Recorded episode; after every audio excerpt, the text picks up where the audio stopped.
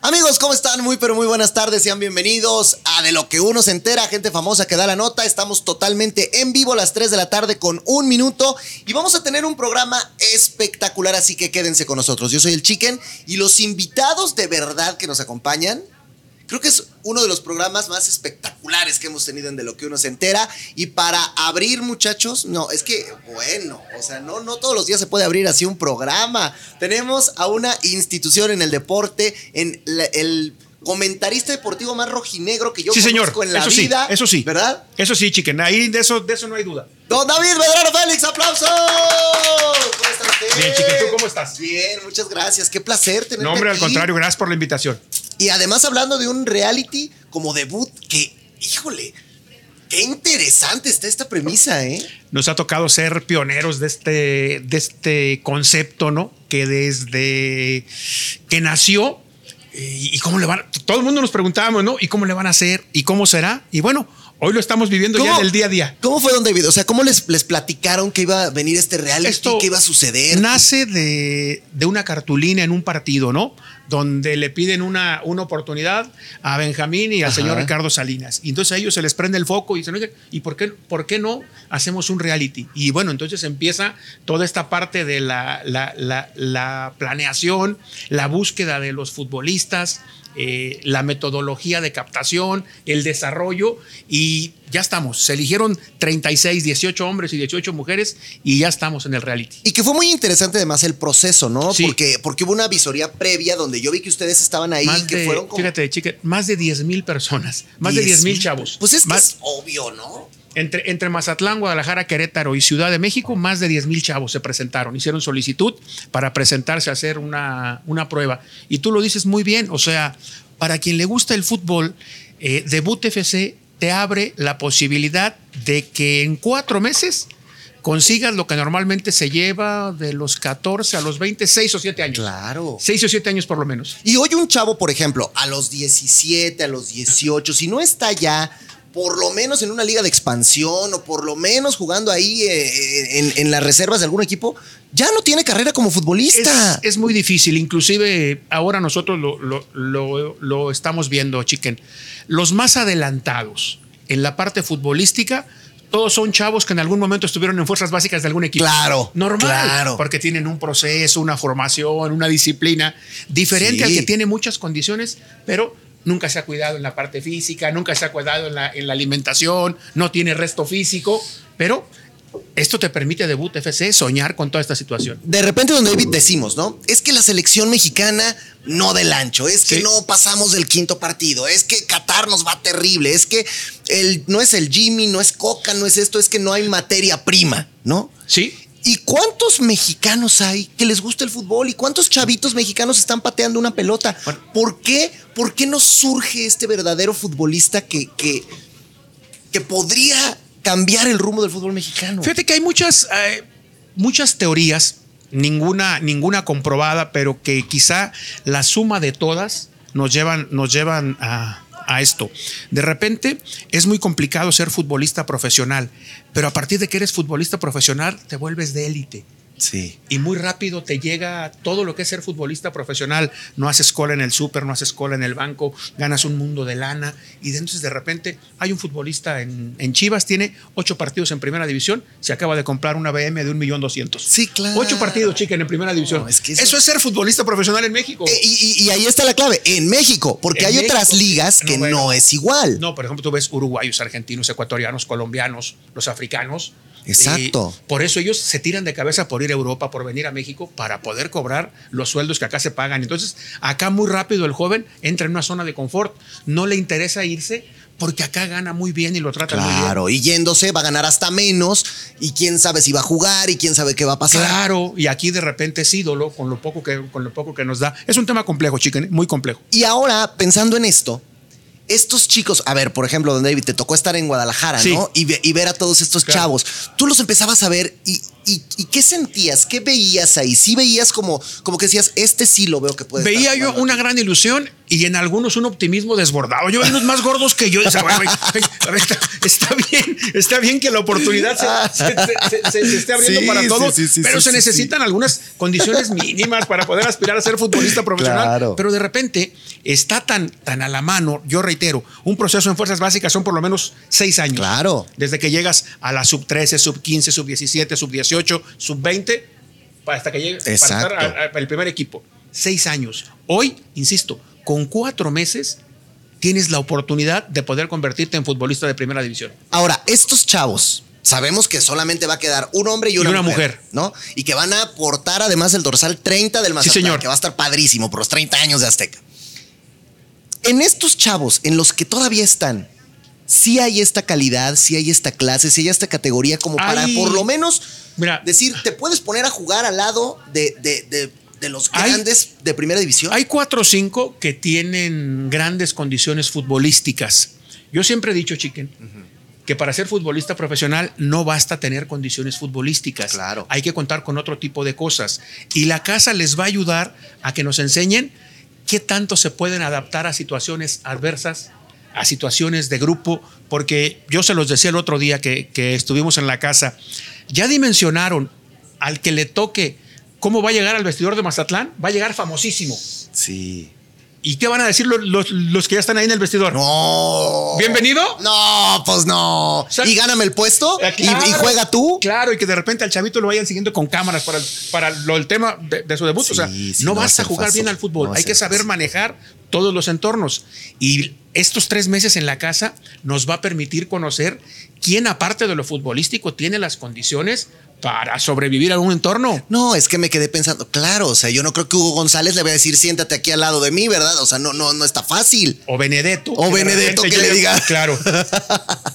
que llegue, que llegue No, mi, mi- no, mi- no, mi- tocayo Jan, que es un caso Sí.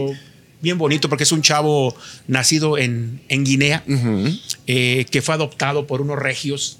Y que entonces eh, el tipo tiene el sueño, ha, ha- ha picado piedra por Pero ya me lo andaban sacando, don David, ya me lo andaban queriendo Se expulsar. agrandó, se puso a reclamarle a los profes. A eso voy. O sea, Sí. Todo ese tipo de detalles que te Sí, digo, chicken, no basta jugar bien. Claro. Si no te sabes adaptar, no vas a llegar. Y creo que esta parte de- del reality también les va a dar esto a los chavos, porque fundamentalmente ellos, como dicen, las condiciones ahí están. Pero Claro. condiciones hemos tenido. A ver, yo la primera vez que vi jugar al Gulit Peña dije, este cuate la va a romper. Claro. Y la medio rompió, Sí. pero después viene cosas, Marquito Fabián. Bueno, podemos hablar de cualquier cantidad de jugadores, Claro, ¿no? no, no, pero, pero, pero por supuesto, porque no basta jugar bien. Luego, me, me decía Carlos y Dayana, que fueron los, los, los primeros en salir, dice, el tema de la, de la alimentación, hay unos bien gandallas, dice que son los primeros que llegan, se sirven, para, dice, Y- y vámonos. los, los que somos amables y los dejamos pasar, llegamos al último y ya te quedó poquita pasta, poquitas verduritas, un bistecito de pollo. No, pues es que, y además yo, por ejemplo, vi, vi al chavo, el primer expulsado a Carlos, y, y- y yo decía a Dani, oye, con esa estatura que tú tienes, con este Sí, cuerpo que tú tienes, Más atleco, o fuerte. sea, dije, tú estás para ser central en cualquier buen pero, equipo. Pero que le ganó Eh, la nostalgia, el niño. O sea, Ahí él está. inclusive, hoy, por cierto, hoy por la noche los vamos a tener de, de- Ajá. de- de invitados en el programa. para que no se lo vayan a perder, amigos. Exactamente. Nos decía Chicken que él le pidió a sus compañeros que le ayudaran a salir. Que lo nominaran para salir porque ya quería ver al O hijo. sea, ¿es como un mini síndrome del jamaicón? ¿O qué pasó ahí? O sea, es como. En una semana. En una semana yo Super "Me quiero síndrome. regresar a mi casa, Super ¿no? síndrome, exactamente. Qué bárbaro, Sí, ¿no? O sea, sí. nos dice Silvia Sánchez, conozco a un chico que juega súper, ¿cómo le puede hacer para entrar? Bueno, a ver, ya esta, ahorita ya está. esta difícil, ya no, pero seguramente habrá otras eh, eh, opciones y otras ediciones. El tema es, aquí fue fácil.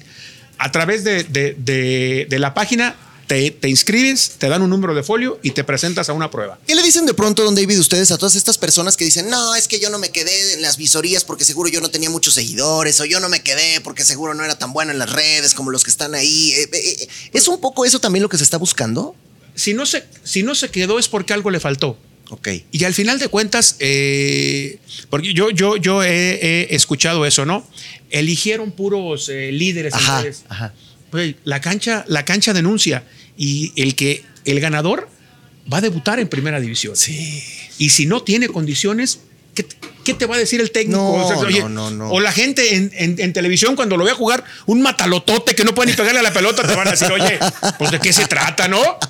Sí, Sí. no, por supuesto. No, no, o el, o el primer partido que te toque y que encares a Lichnowsky te mande de No puedas, pompas, pues claro, no. claro. O sea, ese, ese es el tema. Insisto, eh, difícilmente los profes en un universo de, de, de, de 10 mil personas, a lo mejor se te escapa uno o dos que jugaban la misma posición que, que otro, pero créanmelo, que estos eh, son los que mejor juegan, hombres Claro. y mujeres, de los que se presentaron a las, a las visorías. Ahora, lo que me llama mucho la atención y lo que está padrísimo también es todo lo que, lo que sucede en el entorno de este reality, porque vemos ahí a Saguito, al doctor García, a Warrior, que ya se creyó lo de Survivor. No, no, Warrior, ya, ¿eh? ya, ya, No, ya. regaña a los chavos y digo, tranquilo, claro. Él ya, no, es que lo, lo llevaron a, a Survivor y lo, lo perdimos, lo agrandaron mucho, don Y David. Les, les- les permiten a los chavos tener chique en esta parte de con grandes personas. El, el otro día fue Marioni a darles una, una, una plática. Fue, fue, Chacón, vi. fue Chacón, Saguito, el doctor. Seguramente Campos irá a platicar con ellos. O sea, imagínate todo, todo, todo esto. Yo por eso les digo, evidentemente que ganará solamente un hombre y una mujer, pero todos los que están ya son ganadores porque el día que se dé el debut, que seguramente será en enero del próximo claro, año, el próximo torneo. los que estuvieron ahí podrán decir, yo fui parte de eso. ¿no? Pero está bien interesante eso porque además, claro, va a haber un entrenador en el Mazatlán que no sé si va a seguir siendo el profe Pero actual, pero, el que esté. Y le van a decir, ahí está este chavo. Exactamente, Ok. claro.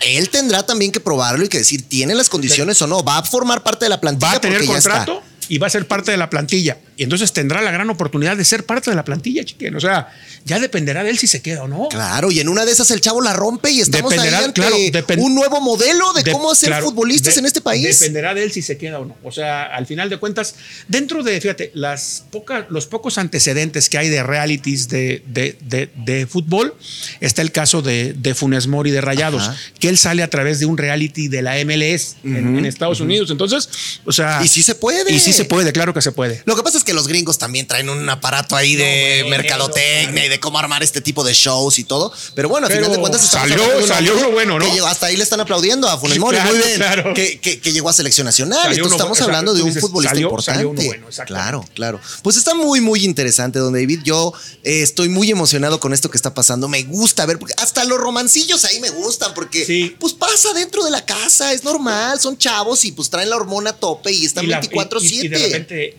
La soledad, el cambio de entorno, el no tener el celular ni a quién mensajear, te va, te va confundiendo. A esa edad, a los 18, 20 años, Sí, sí, sí, sí. te va confundiendo. No, es una cosa Hoy muy, vamos muy ya, fuerte. 11 y media de la noche, por Azteca 7, Ok. y se pone, el, el romance se está poniendo interesante y sobre todo ver quién se perfila, chiquen, para que se vaya el viernes. Es que va a estar rudo también porque ya se dieron cuenta. Es que además hay tres maneras en las que te puedes ir. Una es que tus compañeros no Claro, te quieran, ¿no? Y- te nominen. Claro. Y eso es un juego también de estrategia. Si veo que uno es mejor que yo, lo puedo aventar, Sí, ¿no? Claro, y luego de repente, ¿qué es más conveniente? ¿Tener una gran exposición como la, como la, la, la tiene la Bambi o como la tiene... o Sí, como que la Bambi se Jan, robaba los programas, los tiene- resúmenes. o como la tiene el Druk, tener una gran exposición te hace más fuerte o te hace más vulnerable. ¿Qué dice la... es que- exacto, Es- lo difícil. claro, lo- bueno, a la, a la- a la Bambi ya me la andaban queriendo matar el ¿Ya otro día el No, es que, refrigeradorazo que, le. la, teniente está fuertísima. Esa muchacha trabaja en el ejército, Sí. pero es un roble, roble.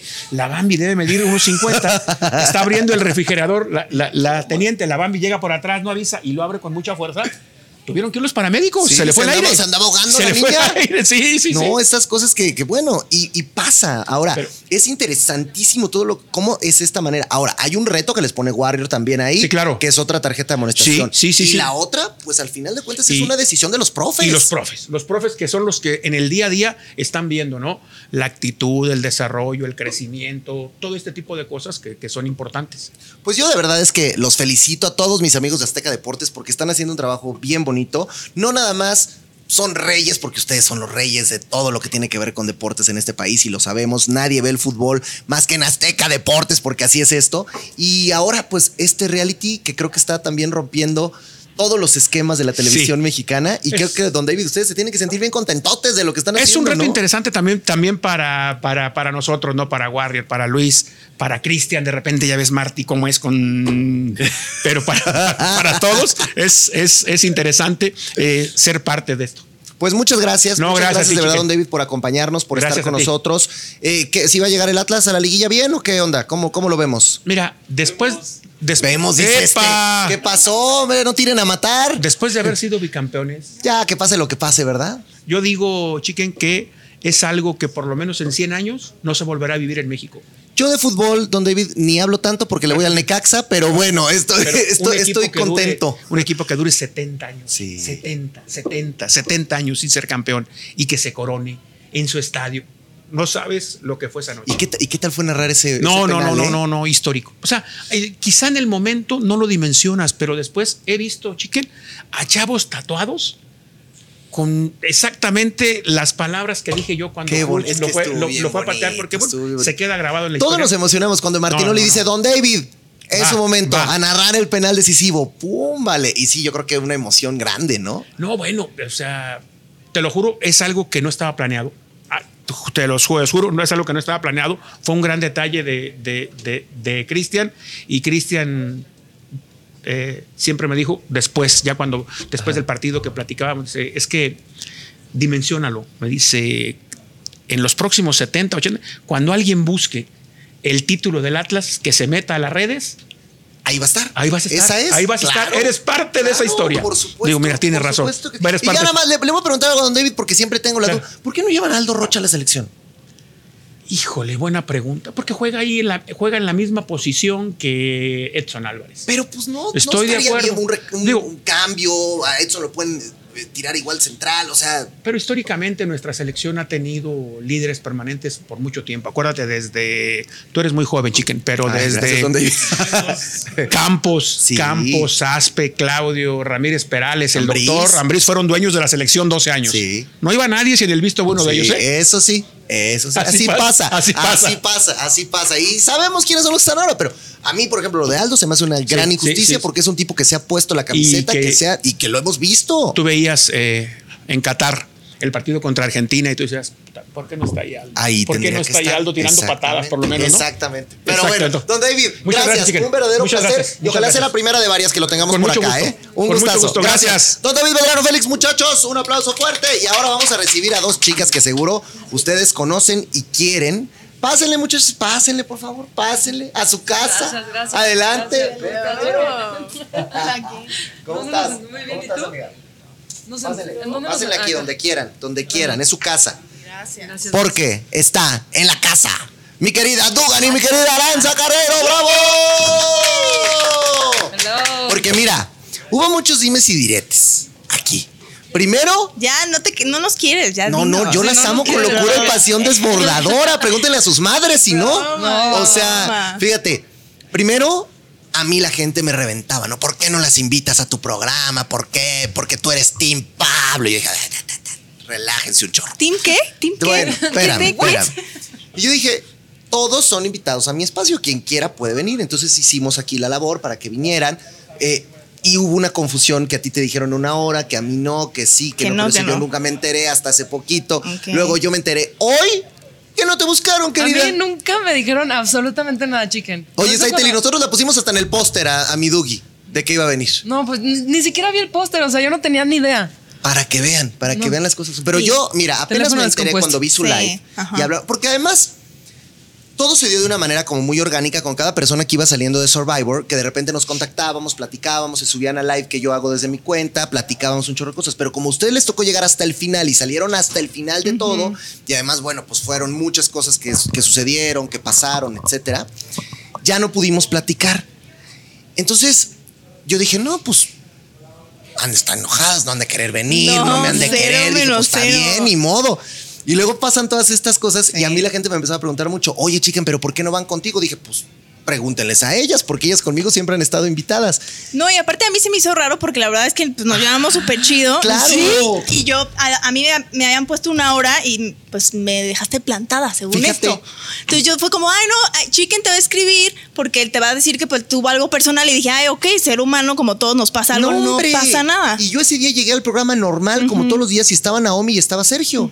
Porque pues no entendí por qué a ellos les dieron el llamado bien y a otros no. Entonces, Pues, la ¿quién China y? Sergio ya llegaron bien, Chido. platicamos, nos conectamos hasta Portugal con aquel, o sea, hicimos todo, ¿no? Y, y- y de repente me dicen, Dugan nunca nos contestó el teléfono. Nunca recibí ninguna llamada ¿Qué chicken. crees? Me sea, hoy que no, que no te, que no te hablaron. Bueno, Ah, entonces hoy ¿a ya quién se tenemos que confirma. matar? Ya, Sí. ya- te ya- ya sé por ahí ¿Por que qué tenemos que matar, pero... a mí no me buscaban por ningún Pero lado. yo escuché su live, que ya platicamos ahorita ese live, este, donde, donde tocaron el punto, porque además todo mundo me lo reenvió, ¿no? Empezó, ta, ta, ta, mira lo que están diciendo de ti, te están tirando. Dije, no, no, a ver, relájense un buen. Ellos están dando su versión de las cosas y está padrísimo porque lo que yo quería era saber qué estaba sucediendo. Lo escuché ahí, como ustedes también escucharon mi versión de una manera pública. Exacto. Y lo primero que yo traté de hacer es decir, no, a ver, vamos a confirmar una invitación real porque creo que las dos merecen estar en este programa, merecen estar aquí, Gracias. porque independientemente de cualquier otra cosa, que bien lo hicieron en Survivor. Y por eso, pues es que las invito el día de hoy. Muchas gracias. gracias, gracias. Pues aquí Ahora. andamos. Pues aquí andamos. Aquí Aquí andamos. sí recibimos el llamado. Y ahora, pues más, más juntas que nunca, lo cual también me da gusto. Está muy bonito, muy bonito lo que, lo que pasa en esas, lo que pasa en esas playas. Ahí está la China. ¿Estás en el de Survivor o en el de Azteca 1, mi, mi querida? En el La 1. A ver, Chini. que ahí La está la Chini Chini. Winnie. ¿Qué La anda Chini diciendo la China? ¿Qué anda diciendo? ¿Qué no? Que me dijo que a Duga no le habían hablado. Pues sí, pero pues la China también. Ay, ya conozco a la China también. Esa puede decir mil cosas. Oye, pero, pero, a ver, quiero primero que nada que me platiquen cómo sintieron este Survivor. Porque yo sé que ya pasó el tiempo, yo sé que ya se acabó, yo sé que ahorita ya estamos, casi ya se va a acabar la isla, pero yo no lo he escuchado de su boca. Fue una competencia mucho más ruda y mucho más cañona que tu temporada, que tu temporada, y que, y que creo que ustedes dos demostraron lo fregonas que son las mujeres en este reality show, ¿no? Eso. O sea, Ese era el plan, ese era el plan. Ese era el plan. y así se sienten. Sí. Qué chingón. Yo creo que, a ver, hubo dos cosas y yo voy a, yo no voy a desdecirme de todo lo que he dicho, porque las tengo aquí y lo voy a decir. A mí me parece que Dougie entró teniendo muy claro algo, lo buena que eres, que es muy buena para el juego. O sea, Muy, muy, era muy. muy difícil que alguien te ganara. Cuando había que escoger una mujer, todo mundo te escogía a ti. Era, es, es impactante desde tu temporada, lo demostraste, lo, lo bien que haces este juego que está casi, casi diseñado para ti. De pronto yo siempre lo dije, y a la China que la amo con locura se lo dije también. A mí me parecía que el haberte juntado con la China estratégicamente para buscar lo que se trata de esto, que es empatía de la gente, la votación, etcétera, no fue tan buena estrategia, porque entonces te pasaste del lado de los malos del cuento, ¿no? Porque hay una, siempre hay una narrativa en Survivor. Están los buenos, están los malos. Y a veces vemos de qué lado queremos estar. Cuando le volteaste la chichi a Natalia, pues tú eras la mala. Cuando te gritó Gary, pues él era el malo y tú eras la buena. O sea, siempre hay una. Yo no siempre fui la de la chichi, fue Bueno, Cintia, pues coño. Sí, sí, por eso, pero bueno, está bien. Pero entonces, siempre hay una narrativa en Survivor. Y a ti te tocó jugar siempre del lado de los buenos en esta ocasión. Porque. Pues porque me cambiaron a los toros. o sea, Exacto, no tenía de pero- otra. Pero, ¿a qué voy? Ustedes adentro más o menos tenían claro que afuera las cosas podían estarse manejando de esa manera o ni lo pensaban o les valía madres o, o realmente ustedes iban avanzando y ya. Mira, antes que nada, Sí. yo ya vi cómo me fue acá afuera por haberme juntado con la China y lo que tú quieras. Y te voy a decir que lo volvería a hacer igual. Y está padrísimo eso, ¿eh? Sí, sí, sí, lo volvería a hacer igual porque yo, o sea, yo soy una persona que, que, que, pues que va a conectar con la gente y que busca gente chida para su vida y a, a eso fui y encontré en la China una persona increíble y me vale madre si la odian allá afuera y me vale madre que la juzguen y me vale madre todo. Yo sé quién es la China y lo volvería a hacer. Y lo Claro. volvería a hacer y no me importa el hate que pueda recibir por eso. Yo la amo y ella me ama y, y me demostró tanto amor que, pues, la neta, eso es lo que yo me quedo y eso es lo que me importa. Y no me importa que gente que no conozco no le guste eso, güey. O sea, pero espérame, tú entraste a un programa que, a diferencia de tu temporada, donde era una final, donde te enfrentaste a Lalo y era un tiro directo, tú sabías que al final iba, la gente tendría que votar por ti. La China traía una reputación que ella misma lo dice de su temporada, donde pues no le fue bien y donde fue más mal, la más mala de Malolandia en cuanto a que fue villanilla. Entonces ella sabía, ella lo dijo, yo sé que yo si llego a la final no voy a ganar porque la gente no va a votar por mí porque la gente no me quiere. Y que de verdad, ¿eh? yo también lo dije siempre y lo vuelvo a decir, la China es una tipazaza y es divertida y es chistosa No y es es- ocurrente y esto. Y nos en- cuidaba todo el tiempo, nos hacía de claro. desayunar, se levantaba. O sea, neta, es una tipaza. Ahora, Sí. en Es una Survivor tipaza. es perruchilla también porque Sí, sabe el claro, juego, y es sabe buena. hacerlo, Sí, y es buena, y es buena para el reality. Sí, o sea, es buena, da porque show. por algo está ahí, No, da ¿sabes? show, o sea, lo hace muy bien. O sea, Gris no es la No, No, o sea, no, pero no, no, ni de Y les encanta tenerla ahí, no se hagan. Claro, claro. Y, la- yo les decía, no quieren que la saquen porque cuando la saquen, ¿a quién van a odiar? O sea, ustedes así es. Pero entonces, ¿tú nunca llegaste a pensar, o la china te decía, Duga, no te juntes conmigo porque te va a odiar la gente y no vas a ganar? No, pues, no lo pensamos. La verdad es que, o sea, ella sí sabía que la gente no la quería y que por ende ella nunca iba a ganar. Pero pues nosotros no estamos viviendo, o sea, tranquilas. Yo no, yo no me estaba enfocando de, no manches, si me junto con la China, no voy a ganar esto. Pues no, no estaba Ajá. en eso. Yo estaba enfocada en, En lo tuyo. En lo mío, Sobrevivir. en sobrevivir, en ganar lo que pudiera ganar, en ganar collares, en acercarme no con estrategia, sino haciendo yo lo que podía hacer conmigo, no, no con la gente. Claro, claro. Que aquí está que sigue muy al pendiente la China, ¿eh? Y ahorita lo que quieras decir, comadre, aquí te leemos. Pero bueno, eh, en tu caso, mi querida Ara, tú tuviste una experiencia que fue muy positiva en la temporada 2, donde te fue muy bien, donde la gente te quiso mucho y donde al final te fuiste porque, pues no es lo mismo que un Survivor dure tres meses a que dure un año, ¿verdad? Exacto, Pero, y eso lo entendemos todos. Pero probablemente si tú le hubieras metido más punch, hubieras llegado mucho más lejos. 100%. Y tú ibas en esta temporada con el enfoque total de hasta Ajá. donde tope. Exacto. Así ibas. Sí, 100%. Es que yo me quedé como con esa espinita y esta vez dije, a ver, no tengo otro proyecto de actuación y la neta es que me encanta competir y me encanta esta adrenalina, entonces, ¿por qué no ir ahora sí a full, no? Hasta donde tope. Digo, siempre todo puede pasar, Ajá. pues, te pueden mandar a duelo o no, pero sí fui como muy enfocada a demostrarme que sí podía llegar a una final y que sí podía ganarlo. O sea, porque yo soy enfocada a ganarlo. Es que sabes que me impresiona, además de verte siempre adentro de los hielos, que es una cosa que no sé cómo lo logras, pero. Ya me metió, ya me metió, ya me metió está muy rudo, ¿no? O sea, yo Sí. te meto la mano y ya me estás diciendo que me quema. Sí, no. Oye, qué bárbara, porque tú eras, junto con Bárbara, las que menos peso y estatura podían tener. Y demostraste que eso valía tres kilos de chorizo allá adentro. Y también te rajabas y les ganabas a los hombres. Y, y, o sea, demostraste también que eres muy buena, muy fuerte, muy poderosa. Y que también eres buena estratega. Muchas gracias. Ay, sí. Cuando iban pasando las pruebas y tú ibas Sí. diciendo, ya me la peluqueó hasta el Aaron, ¿qué, o sea, ¿qué, qué pensabas? Pues creo que me ayudó mucho a quedarme con puro hombre, o sea, las dos semanas, Ajá. o sea, sí fue como un entrenamiento más pesado porque pues yo pasaba y pasaba, entonces como que llegó un momento, me acuerdo que Gary eh, le tenía un miedo a Dugan y a, y a Aaron, o sea, de que, no, es que vamos con Dugan y Aaron, y yo, cálmate, Pues cálmate, sí, o sea, yo sí. también les hubiera tenido, Sí, claro. pero también le, pero le digo, oye, pues no me metas ese miedo, o sea, vamos, o sea, vamos a ganarle con quien sea, o sea, Claro. ¿sabes? Y ganábamos, entonces digo, de las pocas veces que les Ah, ganamos, sí, ¿no? sí, O sea, sí, también tenemos que ser honestas, ¿no? Tengo que ser honesta. Pero, o sea, fue como eso, como que no, no enfocarme contra quién iba, ¿sabes? Simplemente hacer lo que tenía que hacer y que si el universo me lo permitía, pues ganar, ¿no? Y, muchas veces, yo, yo lo decía acá afuera, Aranza era como la mamá de los pollitos, Ay, porque no, horror. tenías a Pablo llegar y peleándose por un lado, y, y- o, o- o a unos enojados por una cosa, o a Sergio haciendo berrinche o todo, y tú siempre tenías que voltear y decirles, a ver, ya, es un juego, cálmense. Cálmense, Relájense, cálmense, chico. no se van a ¿Cómo- morir. ¿Cómo le hacías tú para mantener este lado que lo más difícil de perder en Survivor, bueno, más bien lo más fácil de perder en Survivor es la paciencia y el lado Sí. zen. ¿Cómo, cómo, cómo los aplacabas?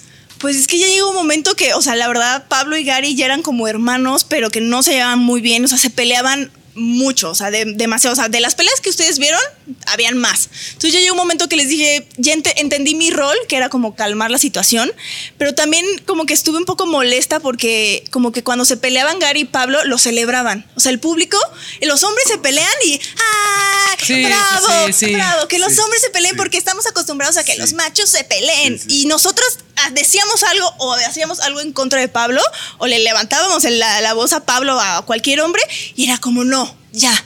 Ustedes son las villanas". canceladas. O sea, cancelada. O sea, quiero que el punto sea que nosotras entre mujeres nunca nos peleamos allá adentro. Al contrario, nos apoyamos. Esta fue la primera temporada que pasaron más eh, mujeres a la final, a la última semana, Sí. que cualquiera de que solamente, cuatro. solamente hubo, porque mira, De todas las mujeres que fueron saliendo, pues obviamente cuando salen, pues les preguntas por la gente de adentro y, y opinan y hablan, ¿no? Solamente hubo una persona que salió y que no habló muy bonito de ti, mi Dugi, y yo lo digo aquí porque vino y lo dijo para ver si tú le quieres decir algo o no, y fue Natalia. O sea, Natalia. cuando Ay, salió, Dios mío santo, yo ni me acordaba quién era. Dios Sí, santo. para que veas. Natalia cuando salió dijo. ¿Quién? ¿Por Dijo, qué? no, es que Dugan y que, y que una princesa y que niña berrinchuda y que esto y que todo lo que ella decía se tenía que hacer y que no sé Ay, qué. A ver, ojalá se hubiera hecho todo lo que yo pedía. No mames. ¿Qué pasó, ¿Qué pasó con Natalia? O sea, ¿por qué nunca pudo realmente encajar con ustedes? Pues ¿por qué crees? Porque era un dolor de huevos.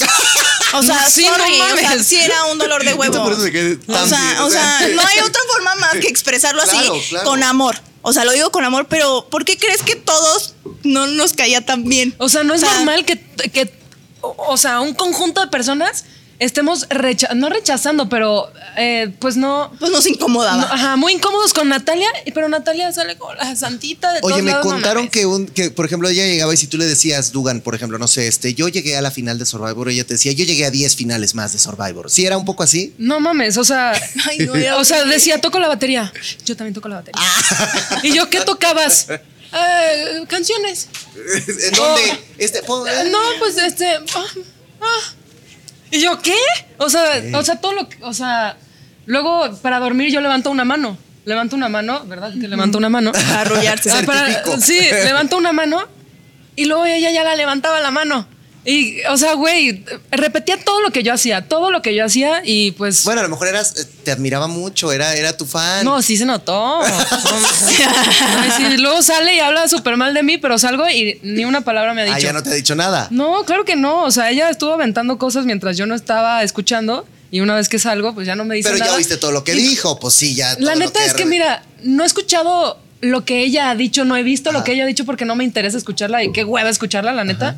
Y verla otra vez, o sea, por fin Sí, se ya, fue. ya, ya. Y la dejé de ver, o sea, verla otra vez ¿Qué sería pasa? como, ay, no. Pero pasó, pero- pero entonces en esta temporada pasó algo que no pasó ni en la 2 ni en la 1. Que sí de verdad salieron con gente que dices, yo ya no te quiero volver a ver, pero nunca en mi vida. O sea, porque yo no creo cuando nosotros, pues. Sí, no. Como con todo el mundo, igual te peleabas adentro, pero pues era medio chill y padre. En tu temporada, pues creo que todo el mundo medio se llevó bien y, co- y con Sí, nadie hubo muy bronca. noble, muy noble. ¿Por qué, por qué en esta temporada, o sea, qué tuvo esta temporada de Survivor que de verdad hubo gente que salió? O sea, Dianés salió y dijo, yo no quiero volver a ver a Aarón en mi vida, por ejemplo. Y dijo, "Ay, bueno. Pues, ¿qué o le sea, hizo? gente así, Ah, y ahora escucho a Natalia esto. ¿Por, por qué fue tan ruda esta temporada?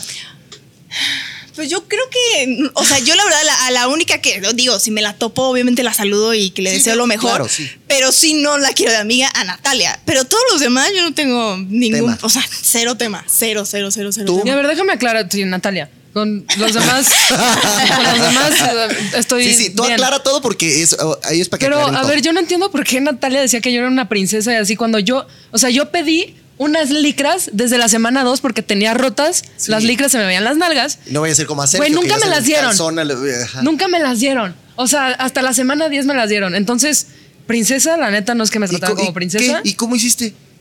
No, pues. Porque pues, yo no te lo digo, la verdad, la pompa no te la Pues, vi nunca. O sea, como ahí te. ¿qué? Ahí hacía unos trucos, pero.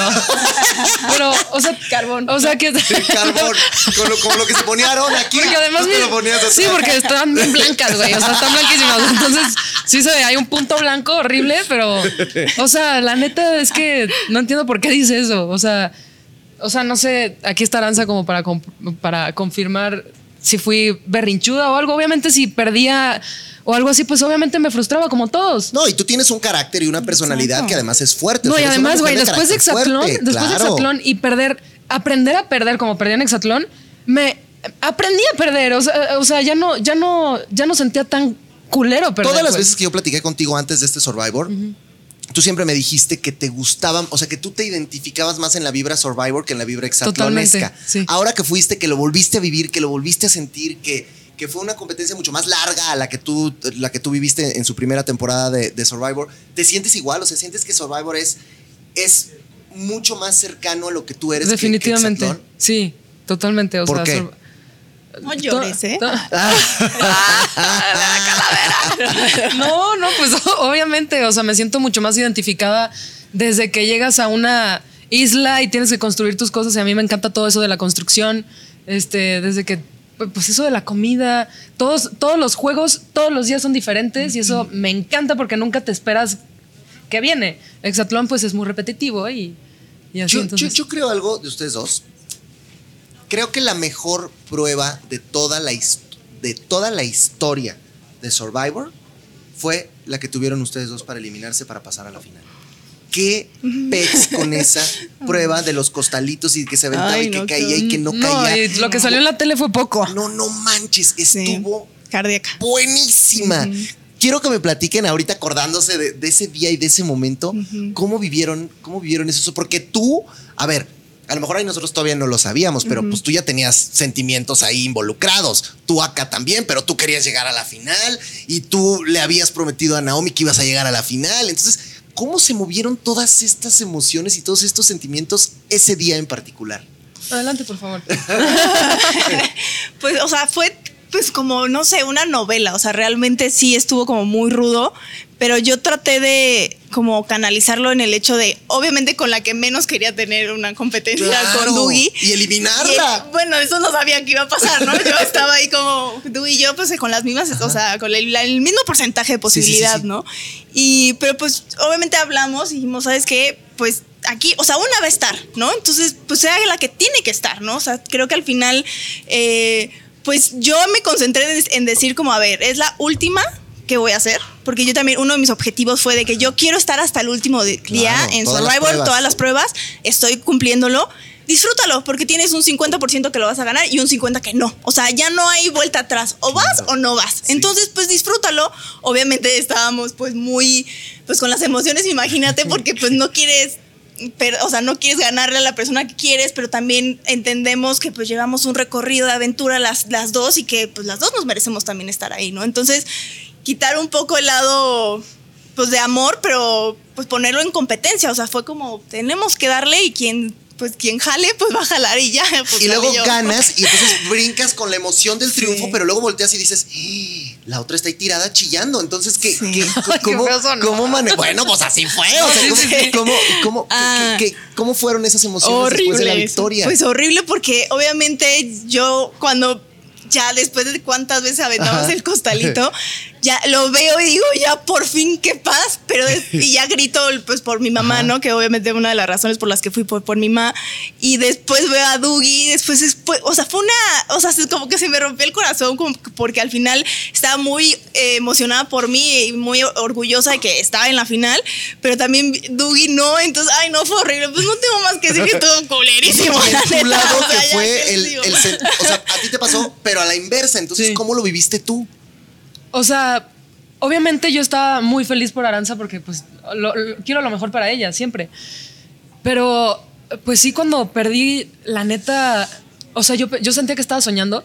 Y es no que era un porque- escenario que tú no visualizabas. O sea, tú de, ningún, de ninguna manera pensaste que no ibas a llegar a la Y final. que yo le iba a ganar a Dugan No, también, no, o no, sea, no, no, pero a ver, no, no, no. que- no, que quede claro que no, yo Vaya. jamás, en ningún momento yo iba segura de que le iba a ganar. Que por supuesto que no, esta morra es buenísima. Sí, sí es. Es buenísima, pues por algo estaba ahí. Claro, claro. Ah, Por algo estábamos ahí, o sea, yo, no- yo no iba pensando que le iba a ganar, por más que fueran costalitos y que yo la experiencia de Exatlón, claro que no, porque yo la vi competir, es muy buena, entonces, eh, pues obviamente cuando pierdo, pues sí, se me vino el mundo abajo, obvio, Sí. porque yo iba por segunda vez a intentarlo, a Survivor, y, y pues quería ganar y yo siento, yo sentía que, todo lo, todos los días luché muy cañón por eso, entonces como que me vine tan abajo que me destruía, así, me, me sentí hecha pedazos de que no lo podía creer, al mismo tiempo sí estaba muy feliz por Aranza, pero estaba destruida, entonces no podía emocionarme, me explico.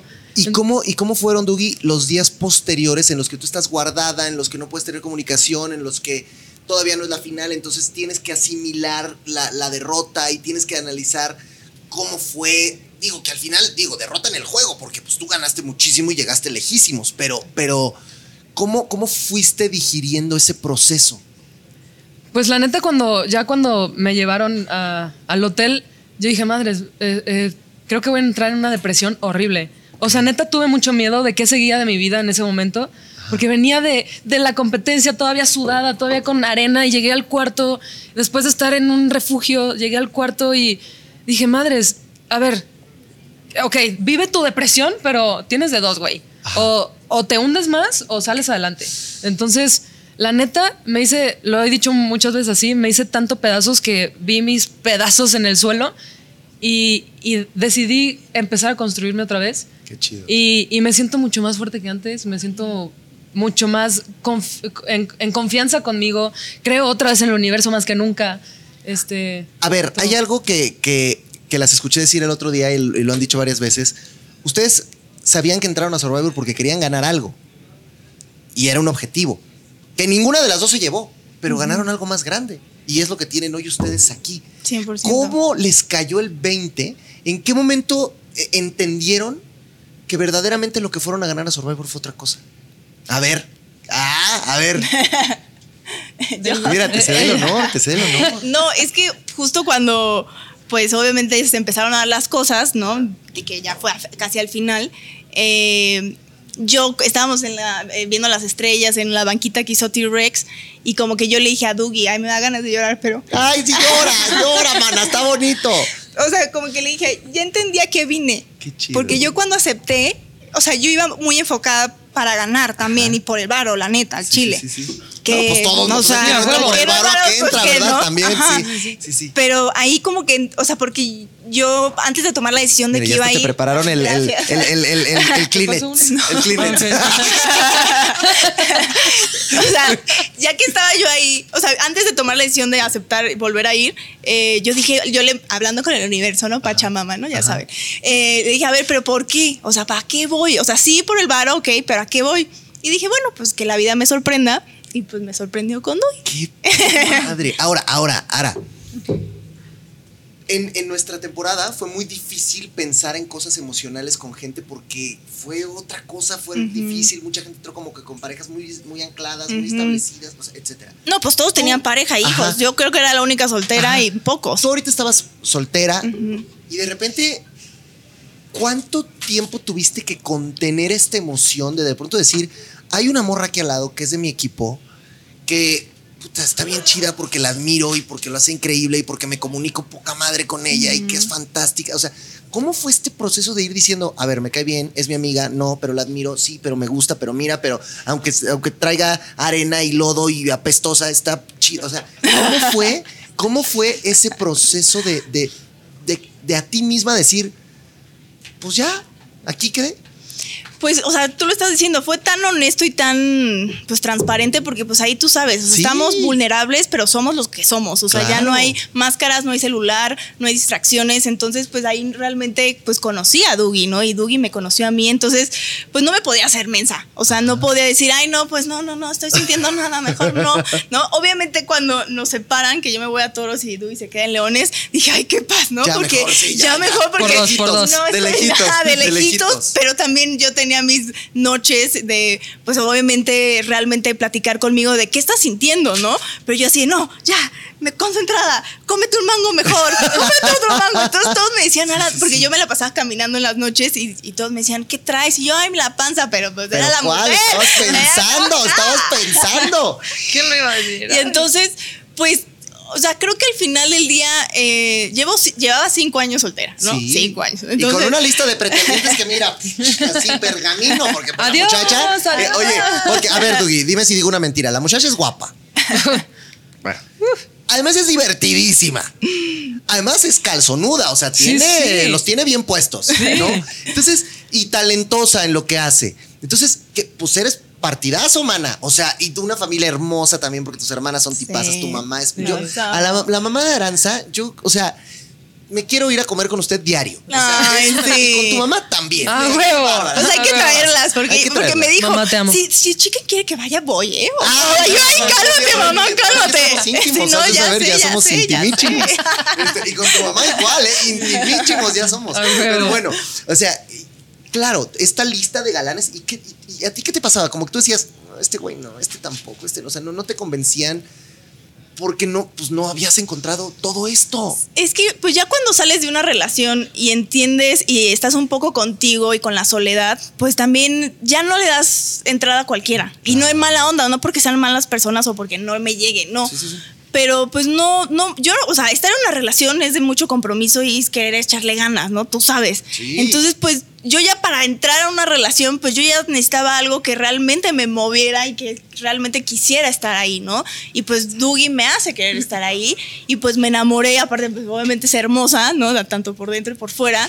Y, y pues obviamente en este rollo de pues de ser libres, ¿no? Y que es amor, amor, y que es amor, es amor, y, y, a quien le guste y a quien no, pues pobre que no pueda sentir eso y yo pues no me voy a reprimir por algo que pues estoy sintiendo, ¿sabes? Pero acaba de decir Aranza una cosa bien interesante. Dice, yo ya no estaba como para... O sea, yo quería a alguien bien después de salir de una relación. Y tú le estás dando hoy eso. ¿Cómo te sientes tú de ser esa persona por la que después de cinco años ella ya ha dicho, estoy y estoy al 100? No, pues... No, pues muy bien. no, o sea, me emociono, me, me, pongo un poco nerviosa. Pero pues siento muy chido que, pues que alguien como, como ella me haya volteado a ver y vea, pues algo. Mira, ya, ya se nos chivió, ya se nos chivió. Ahí está el Kleenex para ti ahora, ¿eh? Es amor. Es, es amor. a, mí, a mí, ¿saben qué me gusta? Dicen que el amor parte de la admiración. Uh -huh. Yo veo aquí a dos mujeres increíblemente talentosas, increíblemente hermosas por lo que son como persona.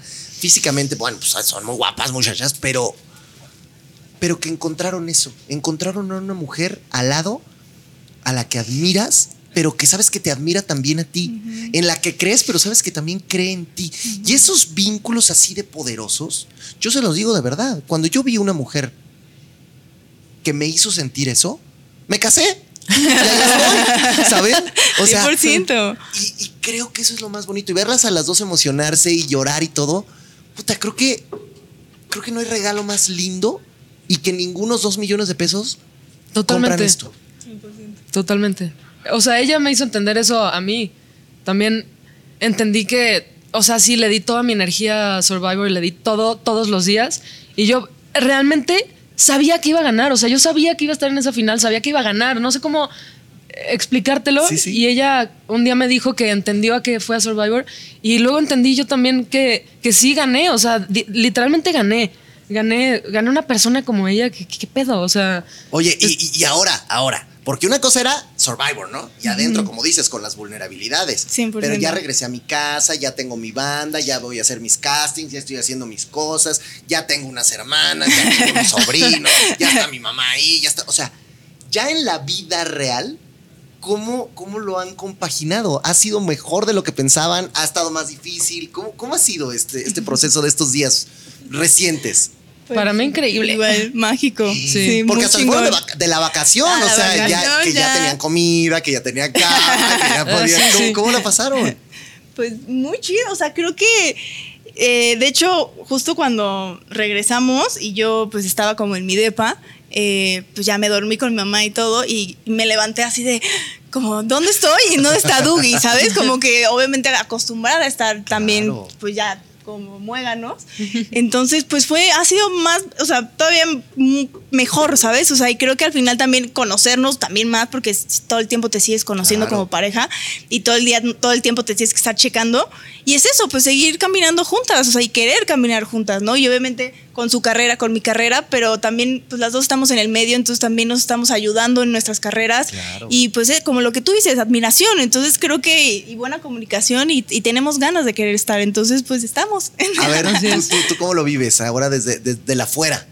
Increíble, o sea, la neta no me esperé que fuera a estar tan increíble. Su familia me ha, me ha abierto los, los brazos hermoso y se los agradezco aquí. Oye, ¿estabas nerviosilla de conocer a las, a las Carreiro? Claro, claro, obvio, estaba muy nerviosa, como que, ay, híjole, que este, ahora qué, qué voy a hacer. ¿Qué les voy a decir? ¿Qué va a pasar? Sí, ¿Qué sí, va a hacer? pero no, se han portado increíble, las, las tres. Las tres se han portado increíble y La estoy súper contenta. ¿y, Sí. y, y tú de conocer a su familia? Pues nomás conozco a su hermana hasta ahorita, pero pues ya, ya pronto, No, güey. ya, ya, ya, Sí. llévala Ya, con la ya, mamá, ¿eh? ya. Porque Obvio, ahorita- obvio. ay, ay, ay. No, mis papás, mi- mis papás la admiran mucho. Mi papá el otro día me marcó y estaba Aranza conmigo y me dijo, pásamela, es que le quiero decir que la admiro mucho y que felicidades. tipazo. Entonces, lo chido es que ya la, la conocen Ya también. por teléfono hemos cotorreado. Ya Sí. No, bueno, lo que pasa es que Survivor, yo siempre digo que Survivor es como año perro. O sea, en Survivor es como un Sí. día es un mes, ¿no? Totalmente. Es- es- sí, es que está Entonces, cañón. ¿Cuánto tiempo estuvieron allá adentro? No, pues, Pues casi siete años. Entonces ya, ya salen con una relación establecida, hecha Sí. fuerte, y que creo que acá afuera lo único que termina es por consolidarse más. 100%. O sea,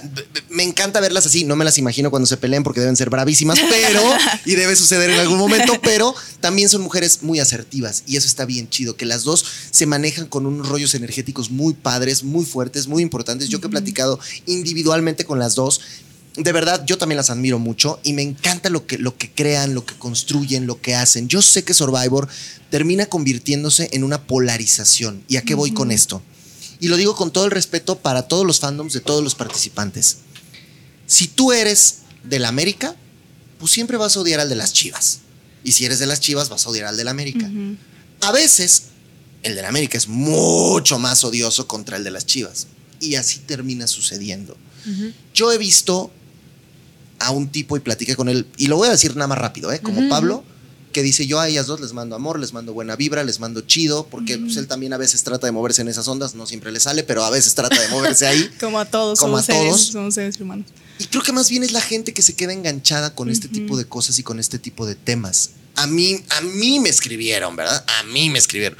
Pero ¿por qué vas a hablar con ellas si tú eres... pa-?" A ver, a ver, a ver. Ay, Estas dos mujeres son mis amigas y yo las amo con locura y me parece que son tipazas. Y Pablo me cae re bien y yo adentro de Sonora me peleé con él mil veces también porque es un tipo que es complicadísimo, pero, pero, pero bueno, también muy merecido. Aguas, porque Yo te lo van que a creo- linchar, sí, ¿eh? Si sí, yo sé, yo sé, no, yo sé. Aguas, O sea, yo lo aguas. que digo es qué tan difícil o qué tan o qué tan rápido puede o cómo le podemos enseñar a la gente que que un programa es un programa, que se quedan las cosas ahí y que las personas son las que perduran y son las que están afuera y son las que están viviendo y son las que están sintiendo. Eso está interesante, ¿no?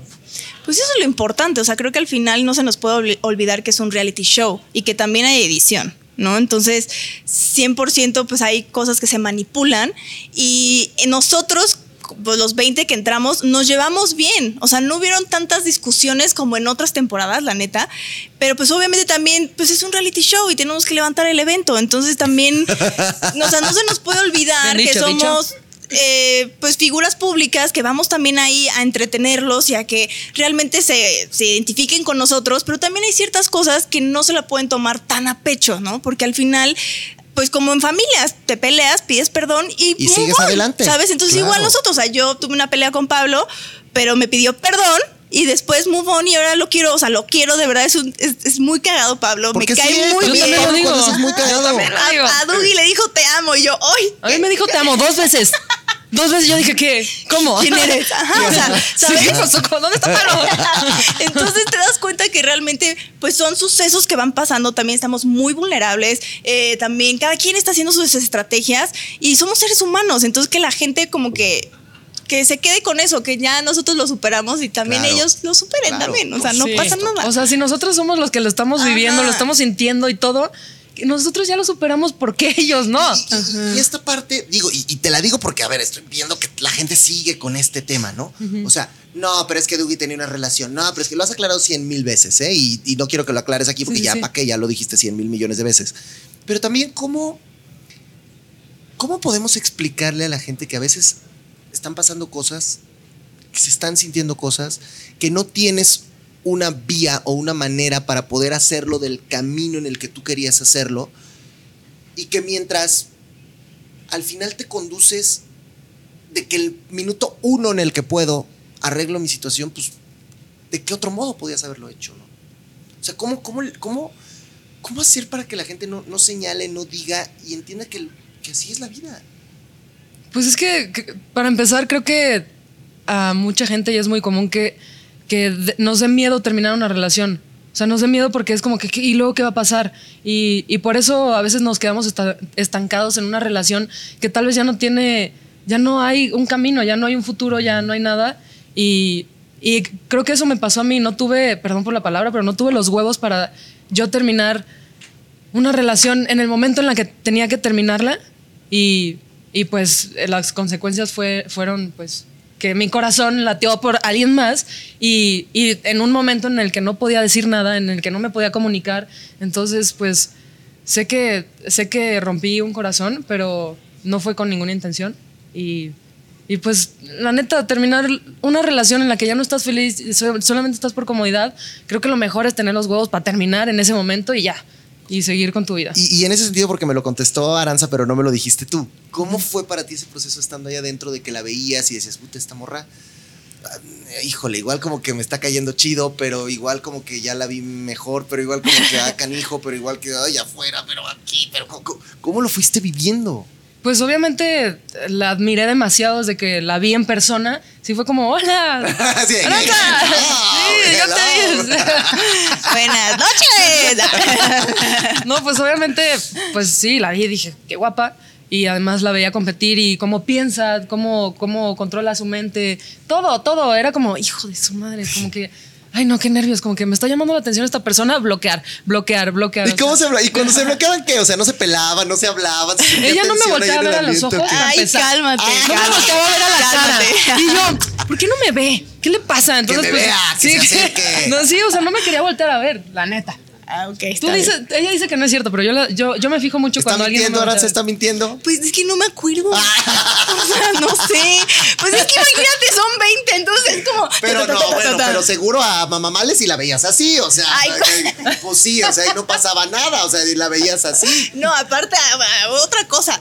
Ves que había entrado GG. Ajá. Entonces GG y Dougie estaban pues como, hermanos. Sí, entonces. pero Jeje duró dos horas. No, I know, I know, ya sé. Pero también ella estaba mucho Y con fueron muchas dos horas. Sí. Estaba mucho Sí, con sí. GG. Y todos decíamos, ay, qué antisociales, no nos van a pelar. Los vamos a eliminar, ¿no? De broma, no de broma, obviamente no. Ah, no. y no vemos. cierto, es broma. Entonces, pues, la verdad es que pues, no me acuerdo, pero según yo sí, te pregunté qué signo eras y todo. A ver, no, yo, yo. Bueno, Pero ya, no, o sea, sí, sí se sentía como una barrera. Yo creo que era de parte de las, De dos, las dos. por lo que estábamos sintiendo. Ajá. Pero de mi parte sí era como que, híjole, es, es que esta morra me está llamando demasiado la atención. Y me sentía culpable, me sentía mal por, por eso. Entonces sí intentaba como, ay, como bloquearlo un poquito. Y, y pues cuando se fue a toros, yo dije, a huevo, a huevo, aquí se acabó mi tentación. Ya. ¿Y cuál? Y, y pues lo peor era que ahora la veía de lejos, todo el tiempo así pasar por todos lados y yo, ay, A ver, y había, y había alguien, porque siempre en estas relaciones hay como, como una vocecita que siempre se, que no sé si era Bárbara, si era Naomi, si era Kenta, o sea, no sé quién era, que, que se acercaba y era de, "Ay, güey, ¿y ¿por qué como que no se hablan? ¿Y por qué como que están raritas? ¿Y por qué como que no tenían esos pajaritos ahí mm, picando? Pues tú tenías más pajaritos que yo, la Pues sí, la China y Sadie, es que, es que, güey, es que yo soy muy transparente con mi cara, entonces a veces la morra iba pasando y pues yo la veía normal, pero al parecer tenía así la cara. Y me decían, Dugi, ¿qué onda? La carita, la carita, y yo, ay, este, adiós.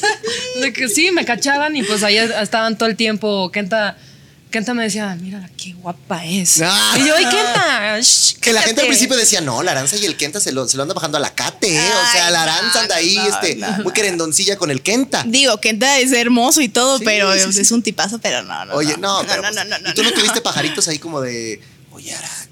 No, pues yo estaba con Pablo Gary Farid. O sea, ¿qué pajaritos va a tener? O sea, como ellos No, Farid estaban que pensando en. por negociar, que hizo pésimo, No, en cuántos mangos estaban comiendo Sí, al no. día. O sea, no, Sí, no, sí. no había. No, con tú estabas llena de testosterona ahí. Sí, no, yo estaba lidiando Pues, salir con. corriendo cálmense, ahí. cálmense, no se maten, no, No se, se peleen, peleen, no se- por favor, ya vamos, concentrados y ya. ¿No? Oiga, pues de, de verdad, miren, qué, qué, qué chido, qué bonito, me da mucho gusto verlas y me da mucho gusto también, porque sé que no fue fácil agarrar y decir vamos a hacer un live y vamos a subir una foto y vamos a decir y vamos a explicar las cosas porque son personas públicas, más públicas de lo que ya eran antes. Yo creo que también se impactaron cuando se conectaron y vieron la cantidad de gente que estaba ahí, cuando subieron la foto y vieron la madre. cantidad de gente que estaba Madres. hablando. O sea, sí, ¿no? ¿Qué sintieron en ese momento? O sea, yo, yo, yo me sentí muy liberada porque, pues la verdad, ¿por qué no? O sea, la verdad, las personas que tenían que saber esto ya lo sabían, entonces, pues, que- o sea, Si si lo lo, sabe sabe Dios, Dios, que, que lo lo sepa el el mundo. mundo. Sí, exacto. Entonces, pues ya, o sea, la neta, yo me sentí muy bien. Eh, obviamente sí hay comentarios negativos que eh, eh, es obvio, pero creo que son más los lindos, son más las personas que nos están deseando Buena vibra. buena vibra, que no juzgan mi situación que no juzgan mi pasado, que no juzgan su pasado, que no juzgan nada, pues. Y eso está muy, muy lindo, la verdad. Y que el neta, o sea, les gusta que estemos juntas, o sea, les, o sea, como que sí fue también, obviamente con los comentarios no tan chidos, pero creo que pues todos están muy contentos de que estamos juntas. Yo creo que son, yo creo que son una power couple muy cañona, que están muy, muy pro. O sea, me da mucho gusto verlas contentas, porque se los digo de corazón, a las dos las quiero mucho. Me parece que Igualmente. son tipazazas y que creo que una mujer como tú y una mujer como tú, por cómo actúan en la vida, solo tienen una cosa que se merecen, que es ser felices. Exacto. estar bien, pasarla bien. Y si se encontraron, pues ahora no se suelten, porque de verdad está chidísimo esto que tienen. Sigan creciendo juntas, sigan desarrollándose juntas, sigue triunfando en lo que haces, sigue triunfando en lo que haces y, y, y síganse apoyando. Y de verdad es que qué bonito que, que el amor pueda triunfar a pesar de todo. Esa es la reflexión con la que yo me quedo. Les agradezco que estén aquí. Gracias. Les ofrezco públicamente una disculpa si en algún momento sintieron que yo les hice el feo, que les hice el gacho, que no las quise traer, o que no las Ay, quise yo sí invitar, o que las odiaba. Y te lo digo de, en de terapia. corazón. Seguimos en terapia, chicken. No, pues es que no es que nos vayamos a comer diario, pero siempre que, Sí. que hemos coincidido, la verdad es que es una vibra. No, y eres muy un bonita. tipazo también. Sí. A mí por eso se me hizo raro y dije, ¿qué pedo? Sí, por eso yo no. también me agüité. Dije, ¿qué, qué pedo, qué pedo, qué pedo? ¿Qué pasa? No, ¿Qué pasa? No, no, pero no, pero saben que, y de verdad es que tú con, con Jess también has sido increíblemente linda. O sea, siempre ustedes cuando las han visto, o sea, creo que hemos convivido Sí, fuera de aquí. Fue un padre. malentendido y ya. Y, y bueno, pero sí, sí quiero aprovechar el espacio para públicamente ofrecerles una disculpa si se sintieron así. Jamás fue mi intención. Saben que las quiero. También dije cosas adentro de Survivor, del juego de Survivor, y eso lo voy a mantener siempre Sí. porque cada quien tiene sus estrategias. Es parte pero, del show. pe- ajá, pero, pero como personas, ustedes, digo, mis respetos, gracias por venir, gracias por dar la oportunidad de venir a platicar con la banda, de, de contar las cosas, de las todas las personas que a las 4 de la tarde, 3 mil personas conectadas aquí. O sea, gracias en serio, más las que se van a su- sumar cuando lo subamos a todas las redes sociales. Entonces, gracias en serio a las dos. Y pues ahora las voy a invitar a que la próxima vengan a platicarnos de sus proyectos, de todo lo que estén Claro. haciendo Jalo, en el jalo. ámbito profesional. Y cuando algo crezca más, más. Y ya luego se borre, pues ya nos invitan. ¿eh? ¿Dices que salió tu nueva canción? Ah, dinos, bueno, sí, salió una nueva canción de mi banda que se llama Palo Santo con Angélica María. La pueden escuchar en. ¿Con Angélica María? ¿Ubicas a Angélica María? Ay. No, espérate, pero no sé si es la Angélica María la Angélica María. No, la. Eh, no sé, puede ser que sí. No. Angélica María. Escúchenla. Angélica María. Se llama, está en Instagram como Yo soy Angélica María. A ver, A ver, espérate, ya me estoy confundiendo. yo también es- me estás confundiendo, ¿Qué está chiquen. pasando? Angélica María es. Es que dice, pues, salió una canción con Angélica María. ¿Quién es Angélica María, May? La mamá de. De Angélica Vale, la novia no, de no, no. América. ¿Esa es Angélica María? No, no, no, no, no. es Ah, una, cambia, es una explícanos. cantautora muy chida, este, Ah, latina, eh, que canta muy cool, que se llama Angélica María. También, como la otra Angélica sí. María. Chiquen, me confundes. No, Hasta dije, madre. ¿Cómo con Angélica María de yo que ni un momento puedo estar No, no, no. de ti? O sea, Eddie, No, no. Eddie, ya sabes que Angélica María estoy hablando. Dije, pues no, me- no, no, me- no me imagino manchando a Dugan con Angélica María cantando, pero bueno, a lo mejor hicieron Todo puede pasar, Canto todo puede con Laura León, puede Sí, pasar no, cualquier cosa, lo- ¿no? ese mix Ajá, extraño se pueden se dar. pueden dar. Pero no, es otra Angélica otra María, Angélica María, que canta hermoso, compone hermoso, este, y pues está muy padre, se llama Palo Santo, está en Spotify, en todas las... Palo eh, Santo. ujú, Palo Santo. Perfecto. Y pues escúchenla, la neta está cool, está relax. La vamos a escuchar, Sí, la vamos a escuchar. Y la verdad es que, pero es que Gracias. la Dugan trae una vibra bien bonita y cuando toca está bien chido. y tú, querida, ¿dónde te vamos, dónde te vamos a ver Pues próximamente? luego Vamos te viendo. cuento, luego te cuento. Vamos ok. viendo, vamos viendo. Me encanta. Sí. Oigan, de verdad las quiero. Gracias por estar, gracias, por Gracias. venir, gracias por, por lanzarse y gracias por hacernos creer a los que estamos enamorados que se puede seguir enamorados siempre. 100%. Claro, claro, a huevo. Gracias, chicas. Muchas gracias, chicas. Aplauso para ellas, Gracias. aplauso para ellas. Y ahora vamos a ver quién viene, quién viene. Ándale, hablando del amor, esto se va a poner bueno, ya estoy yo bye. sudando. Gracias, chicas, las quiero. Gracias, Gracias por todo. El efecto Leopi está en la casa, muchachos. ¡Aplausos! Ya llegué. ¿Cómo ves estas enamoradas? Qué bonito. Qué bonito es el amor. Qué bonito es lo bonito. Oye, mi Leopi, qué barbaridad. Es que, eh, bueno, se, está derramando miel en este programa hoy. Y ahora estamos hablando de los casados a primera vista, que esto se está poniendo, hermano. Yo, yo estoy disfrutando mucho el programa. De Yo verdad me está fascinando. Estoy viendo cosas que, que, que me gustan, pero que de pronto, como nos decías la vez pasada que venías, ¿no? O sea, no logramos comprender que a lo mejor diga una chica, ¿no? Yo me gusta el fiestero, me gusta el reventado. Y entonces le ponen al que no toma, al que no fuma y al que no sale, ¿verdad? O sea, ¿cómo, cómo funciona este proceso? Es una cosa extraña y loca porque lo que todos esperaríamos es que te cumplamos tu listita Santa Claus, Ajá. ¿no? Quiero una güera, está tu güera, ¿no?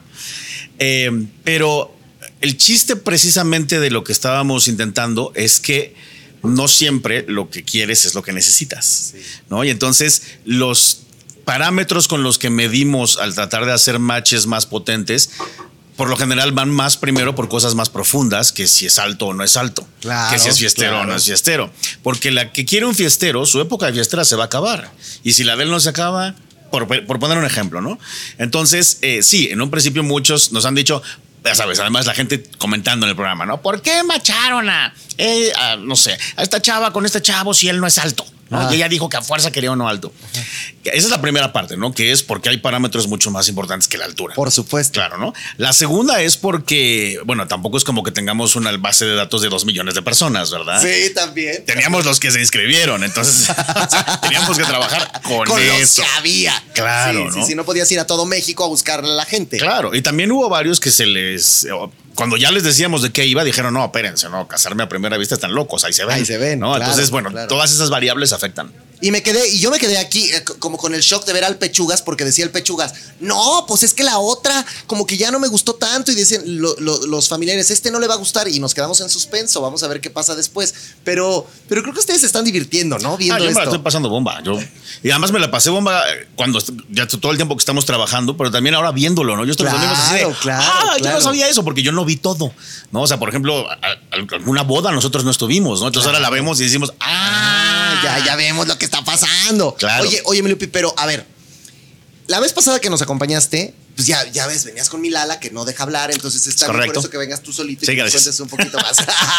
no es cierto, Lala, te queremos. Bueno, Lala vino la vez pasada y, y me hizo una carta astral y me platicó un poco de todo lo que hace y, y lo que yo quiero es que comprendamos mucho mejor tu rol, no solo dentro del programa, sino lo que, lo que el efecto Leopi puede producir.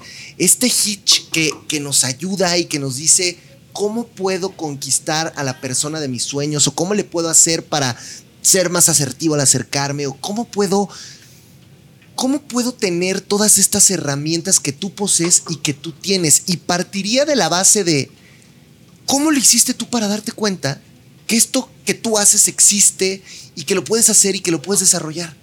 Bueno, ahí te va, te voy a contestar en desorden. Ajá. Primero la segunda Ajá. parte. Yo no me di cuenta, yo a mí me pasó igualito que en la película Hitch, yo era el teto del salón. Ajá. No, yo así, yo veía pasar las niñas guapas en la seco y nada más las veía pasar y ya, ¿no? Ok. En la prepa yo era el que cuidaba los tragos en el antro. O sea, tú eras de los que te- te- todos ya habían hecho de cosas y tú ni un Todos besito habías dado. bailando, besuqueándose y yo ahí cuidando, ¿no? Las cubas de mis compas. Y, y es, y es feito estar así. No está tan O sea, chido, la neta, Dices, sí. Ay, ¿quién me va a echar el.? Claro. Y entonces, pues yo un día dije, bueno, yo necesito aprender esto, ¿no? Claramente ellos tienen una habilidad que yo no tengo. Ajá. Y entonces, en aquel entonces, era 1992, ¿no? No era como que hubiera YouTube. No. ¿Cómo ligar? Pues no. No, no, nada. Tampoco habían coaches, tampoco habían libros, no había nada. Y dije, bueno, pues entonces me toca aprenderlo empírico. Voy a hacerlo. Voy a practicarlo hasta que me salga. Y lo empecé a hacer, pero obsesivo. Yo todos los días entre 1992 y el 2020 practiqué conocer a alguien diario. Pero, pero ¿cómo, ¿cómo le hacías? O sea, ¿qué? A ver, 1992, el día que dijiste, voy a empezar a hacer esto, ¿qué hiciste? Me salí a la calle a practicar. Y te salías a la calle y decías, veías una chica que medio te gustaba y, Y te me- acercabas. Primero era cómo hacer para que se me quitara el terror de acercarme, ¿no? Entonces esa fue como parte uno. Una vez trabajado eso más o menos, bueno, ahí hay una, me voy a acercar a ver qué hago, qué ¿Y logro. cómo trabajaste ese terror? Eh, lo que pensé fue, a ver, muchas personas que les da que les da miedo a las alturas empiezan a hacerlo gradual, ¿no? Entonces, a ver, primero el piso uno, ya, ya bajé, ya, ya estoy bien, ya superé el piso uno, vamos al piso dos, ¿no? Entonces yo empecé primero a tratar de conocer chicas que no me gustaran. Ok. O sacarle conversación a gente que realmente no me importara, como a otro hombre, como a la señora de la limpieza del edificio, como al chofer del taxi, ¿no? Porque hasta eso me daba pena a mí. Entonces decía, no, me tengo que obligar, ¿no? Entonces, de pronto había alguien enfrente de mí y yo, pues voy a platicar. Yo decía que yo imitaba lo que hacía un taxista platicador, ¿no? Era que es hablar. Claro. Entonces claro. empecé a practicar, practicar, practicar. Y cuando ya no me daba pena hablar, dije, ok, ahora vamos al siguiente nivel. Ahora voy a hablar y tratar de conseguir algo. Y esa fue la segunda parte de muchos años de práctica. Entonces, y así me fui. Después era ligar, después era ligar con las que me gustaran mucho, después era ligar con modelos, después era... El chiste era subirle de grado de dificultad y así fue como aprendí tantas cosas hasta que en algún momento mis amigos me empezaron a decir, Leopi, ¿cómo le haces, güey? Si estás feo, estás chaparro, no, no tienes plata, ¿por qué sales con tantas chavas y todas tan guapas? Y yo decía, pues tengo un sistema. Y ese sistema es el efecto Leopi. ¿Y, y en qué momento te diste cuenta que ese sistema, que, el- que ese sistema podía tener un nombre, que podía ser el efecto Leopi, que te podía ayudar como una forma de vida? Yo todo esto lo inicié para mí, para yo dejar de ser el teto del salón. Pero entonces mis amigos me empezaban a pedir consejo, ¿no? Y uno de esos amigos un día me dijo, Leopi, deberías de escribir un libro, porque lo que haces es muy interesante. Hay dos Leopis, el Leopis antes de prender el, el Leopi Charm y el Leopi cuando ya lo prende. Como, tienes como un efecto raro y de ahí empezó a salir la idea. Entonces ese amigo me dijo, escribe un libro. Y otro amigo que escribe libros me dijo, ponle de nombre el efecto Leopi. Porque Está causa, bueno. causa curiosidad y es tu nombre, es tu apodo, ¿no? Entonces yo escribí el libro pensando, lo va a comprar mi mamá, güey, ¿no? Mi hermano y mi mejor amigo. y se convierte en un trancazo, Y pum, hermano. explota y la gente me empieza a decir, hice lo de tu libro y funcionó. Entonces ahora necesito que me asesores personalmente. Yo, madres, ok, bueno, pues sale. Y entonces empecé a dar asesorías. Y otros me decían, de pronto me di cuenta que muchos me pedían lo mismo. Entonces decía, bueno, pues eso podría ser un curso, ¿no? Me echó a todos de un tiro. Porque muchos me decían, queremos un curso de liga en redes sociales. Yo, ah, bueno, pues han 20 personas que me lo piden, Ya se los junto curso. a todos, Claro, ¿no? Por eso entonces en los últimos 10 años son cursos, asesorías personales y libros y demás, que ya trayéndolo al programa, en realidad hago lo mismo que hago en mi trabajo todos los días. Cuando a mí me invitan a casados, yo les dije, bueno, hacer matches no es realmente algo que yo haga. Sí. Pero puedo participar un poco y dar ideas. Pero una vez que se haya hecho el match, yo sí puedo participar en ayudarles para que esto jale. Y eso es un poco lo que vamos a ver más adelante en Casados, que no lo hemos visto porque estamos todavía conociendo a las parejas, pero entonces cuando, cuando Carlita diga, este yo lo quiero solo como amigo, entonces tú te puedes hacer que decirle, a ver, mija. O al otro decirle cómo la puedes ir conquistando mejor. Exacto, van a empezar a pasar muchas cosas en el programa donde de pronto hay un área de oportunidad de, oye, estos dos no se están llevando bien, ahí entro yo. Oye, este, necesitamos, esta chava dice que necesita que él sea más, que la, por ejemplo, en el, en el capítulo de ayer de pronto Cesli decía, no hombre, este es nuestro primer día de casados, ¿no? Ay, No, pero también estos ya eran exnovios, ya también la otra se quiere poner ahí muy... Pero fíjate, fíjate, es que en mi cabeza es lógico, yo lo veo y digo, "Duh", ¿no? O sea, ahí está David como que muy querendón, Ah, sí, ¿no? sí, sí, sí. Y la otra dice, no, espérate, güey, cálmate. O sea, si ya nos conocemos, si ya nos casamos, pero deja Pero que nos con conozcamos. Ajá. Entonces, al otro día, el otro empieza con que vámonos a hacer ejercicio. Y no es mucho de hacer ejercicio.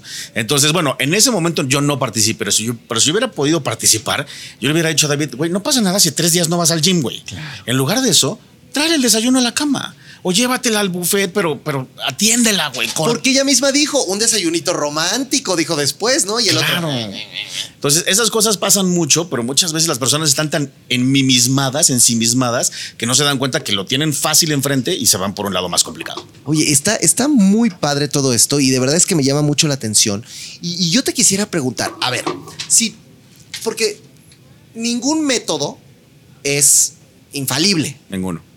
¿Te ha pasado a ti que con tu mismo método, que con lo mismo que tú ya has perfeccionado, de pronto te guste una chava y te acerques y no funcione? Ah, claro, mil veces. ¿Y qué? ¿Y entonces qué haces cuando esto sucede? Ok, ¿Cómo, ahí te va. cómo- cómo funciona? Ahí te va, porque fíjate, en, mi, en mis infinitas prácticas en los últimos 20 años, obvio me rechazaron miles de mujeres, Ajá. cosa que al principio me dolía mucho, me traumaba, me ponía triste, pero llegó un momento entonces yo me puse a analizar por qué me rechazaron. Haz de cuenta, yo me salía a practicar, alguien me rechazaba, yo llegaba a mi casa y agarraba un cuaderno y decía, ¿por qué me rechazaron? Y analizaba cuál había sido el factor, ¿no? En otros casos pude preguntar, ¿no? Hubo una que otra que yo conocía, pon tú, que intenté ligármela y me dijo, no, gracias, ¿no? Yo dos semanas después, oye, no, no, ya no te voy a echar al perro, no te preocupes, nada más ayúdame con una cosa. ¿Por qué no? ¿Cuál fue la razón? Ah, no, porque es que mi abuelita está muy enferma. Ah, ok. No Problema no fui yo. Ya fue un externo. Otra fue, ah, no, lo que pasa es que estoy saliendo con el instructor de mi gym. Ah, ok, alguien llegó antes. Ok. No, no, la paz que hubo una que me dijo, a mí me encantan los hombres que se parezcan a Thor. Y yo, Y No, pues no la armo. soltera, ¿no? no la armo, me faltan unos cuantos metros, no, o sea, no la armo, ¿no? Sí, sí, sí, sí. Entonces, eso hizo que muchos de esos rechazos dejaran de ser dolorosos porque el problema no era yo. El problema era un factor extra. Y entonces ahora cuando me llega un cliente y pasa eso, o si me llegara a pasar a mí, tengo una herramienta para que hacer que mi cliente no diga, ah, soy yo, ya valió queso, voy a empezar a comprar gatos. No, no, no. en este caso no salió porque este objetivo que habíamos escogido no era el momento, no era la forma, no te sobran y te faltan partes. Yo Oye, y, y en este sentido, el, el método y el efecto Leopi solamente sirve para los hombres o también las mujeres lo pueden utilizar. el 90% de mis clientas son mujeres. Ah, ahí está, ya ven. O sea, porque las mujeres quieren acercarse a estos hombres. No tanto que se quieran acercar, lo que pasa es que las mujeres son más activas en el crecimiento personal y en aprender cosas. Y obviamente están a veces mucho más interesadas que nosotros en una relación. Entonces, cuando yo lancé el efecto Leopi, yo dije, voy a tener puros hombres tetos, puros hombres feos. No, yo pensé que ese iba a ser mi público. Y en el primer curso que di en la vida tuve 60 mujeres y 30 hombres. Y yo he tenido clientas que son modelos. He tenido clientas que son playmates. He tenido Pero es que, a ver, ahí pasa algo diferente, ¿no? Porque yo, yo lo veo de pronto con compañeras del medio que a lo mejor son chicas muy guapas, muy inteligentes, muy. O sea, tienen muchas virtudes y están solas. Y le digo, a ver, ¿por qué tú crees que estás sola? Y dice, pues porque les doy miedo a los hombres. No se me acercan. Es correcto, eso pasa. De hecho, eh, yo tengo como un... Es muy científico lo que yo hago, entonces tengo como clasificados todos los casos más comunes que veo, Ajá. ¿no? Caso de chico tímido, caso de me gusta mi amigo, caso de me tronaron y quiero recuperarla. Un caso se llama mujer que impone. Muy seguido tengo mujeres que imponen, ya sea por independencia, por plata, por puesto, por fama, por demasiado guapa, por demasiado alta, ¿no? Y entonces hay estrategias que, que probablemente ellas desconozcan, que yo les enseño, les digo, modifica esto, mueve tantito esto, no digas esto. En este momento trátalo de esta forma, eh, vacuna la objeción desde el principio, por ejemplo, la famosa, ¿no? Ajá, Tengo- ajá, clientes famosas. ajá. Entonces, vacuna desde el principio la, la- la idea errónea de tu prospecto donde él piensa que necesita ser famoso para ligártela. ¿no? Si te quieres ligar a, no sé, voy a decir cualquier nombre, Sí, sí, ¿no? sí. Pero si te quieres ligar a, a, yo qué sé, a Aileen Mujica, Ajá. uno asumiría, Aileen va a buscar un güey famoso. O un güey. O un güey guapo, millonario, o un güey que parezca modelo, Ajá. o un diputado. Sí, ¿no? claro. Y sin embargo, no necesariamente, porque esas chavas ya han tenido esos prospectos y por alguna razón están solas. Ya tuvieron al millonario y dijeron, no, con este no la armé porque pues trabaja todo el día. Ya tuve al guapísimo y pues yo no puedo con alguien que usa más cremas que yo, ¿no? Ya tuve al- al- a este y era súper, ¿no? Entonces ahora quiero un güey que me dedique tiempo y que me trate bien. Fíjate y que- esos... y- y- y- y mira, te, te- te voy a contar una cosa personal. Yo me acuerdo mucho que cuando yo empecé con la que hoy es mi esposa, pues es una mujer muy guapa, y que yo veía los galanes que le llegaban y yo decía, no, pues no hay manera. O sea, todos modelazos y además más jóvenes y además en y carrazo y esto y lo otro. Y ella, porque yo la conocí siendo su amigo, me decía, es que estoy harta de todos estos que me quieren impresionar, de todos estos que me llegan y me traen no sé qué. Y yo fui su amigo hasta el momento en el que volteamos y dijimos, oh, oh. Y ahorita tenemos cinco años juntos. O sea, es como que dices, pasa, ¿no? Eso que acabas de decir que a ti te pasó naturalmente es una cosa que yo le enseño a muchos de mis clientes. Yo no enseño a ligar. Yo te enseño cómo hacerte amigo de la persona que te gusta y cómo metértele cual virus hasta que se enamore de ti. es muy diferente. Pero está padrísimo. Ahora, del, del 92 para acá, pues ha cambiado mucho la manera de ligar o sigue siendo parecida o las redes sociales han venido a moverlo todo o, o en esencia es lo mismo. Depende. Eh, sí cambió mucho con las redes sociales. Lo interesante fue que cuando las redes sociales nacieron, yo ya estaba haciendo esto seguido. Claro. Entonces ya no era nada más mi investigación para yo dejar de ser, sino era, bueno, ya es mi trabajo. Entonces, si sale una red social de ligue nueva, yo tengo que abrirla, por- hacer mi perfil, estudiarla, usarla y ver que sí, que no, ¿no? Entonces, eh, eso fue una parte de como mi entrenamiento. Y sí, de pronto sí me di cuenta que, oye, cada vez es más por allá, ¿no? Y sobre todo, y esa es la segunda diferencia, no nada más las redes sociales, sino las generaciones. Porque las generaciones más jóvenes ya nacieron con esas redes Claro, sociales. claro. ¿no? Entonces, para ellos, cosas que para nosotros, los de 40, 50 y más, eran normales, para ellos son así como, no, eso lo hace mi papá.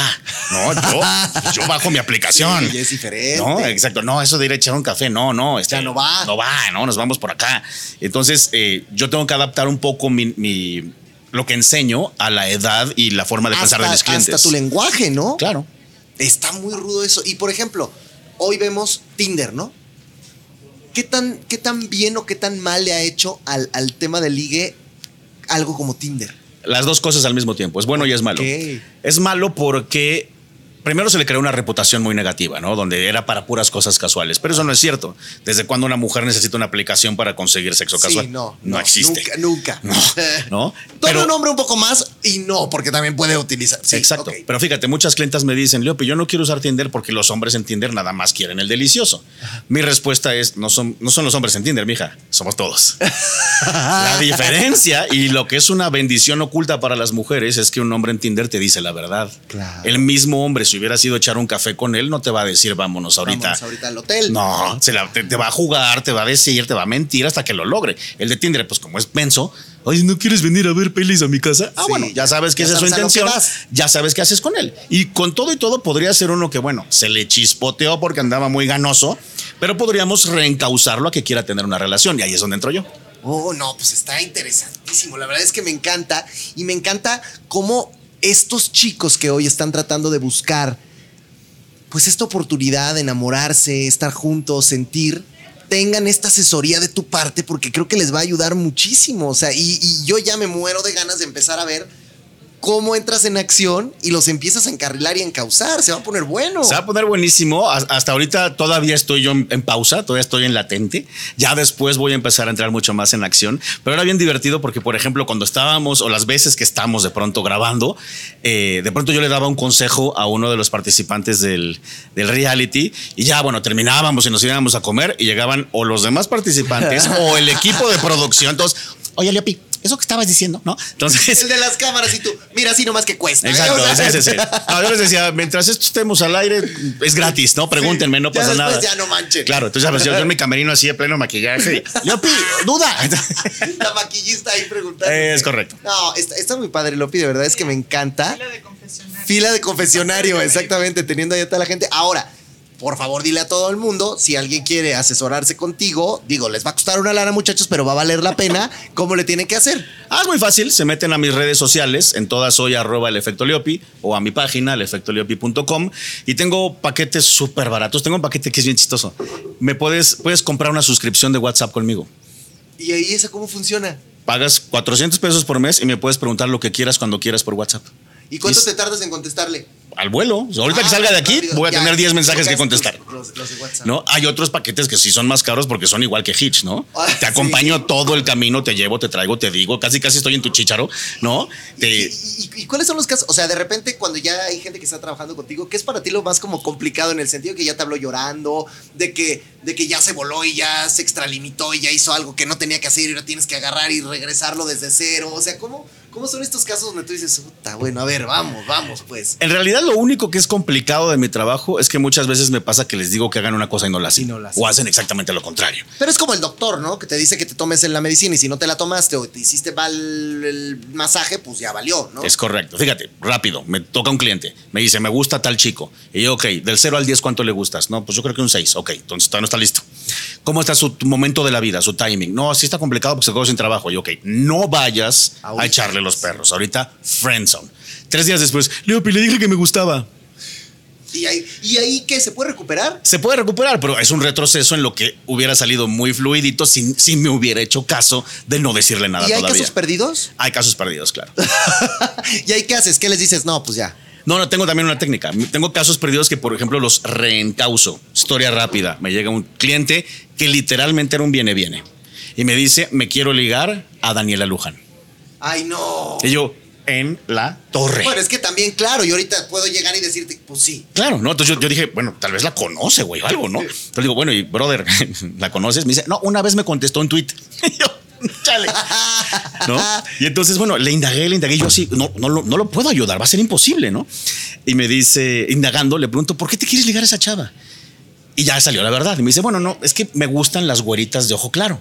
Y yo, ah, Daniela Luján, exacto. sí. Y casualmente yo acababa de conocer Lagos de Moreno y Jalostotitlán. Entonces- está lleno ahí. y entonces le dije a mi cliente, necesito que practiques primero. En algún momento intentamos con tu objetivo, pero primero necesito que hagas músculo, papá. Vas a ir a hacer músculo allá. Se fue a hacer músculo allá, para no hacerte el cuento largo, está casado con una chava de allá. Y güerita de ojos. Güerita de ojo. Ah, bueno, para qué. Híjole, no, no, no. De verdad es que está muy interesante, mi querido Lopi. Te agradezco mucho por venir, por estar, por platicarnos un poquito más de todo esto. Placer. Está muy bueno y no se lo pierdan en Casados a Primera vista. ¿Ya llegaron los de la nota de oro? ¿Dónde están? Estamos con Sorti la isla. Ah, es que ya, ya no, ya no había visto a mi, a mi, a mi Sofi. ¿Dónde anda? ¿Ahí viene?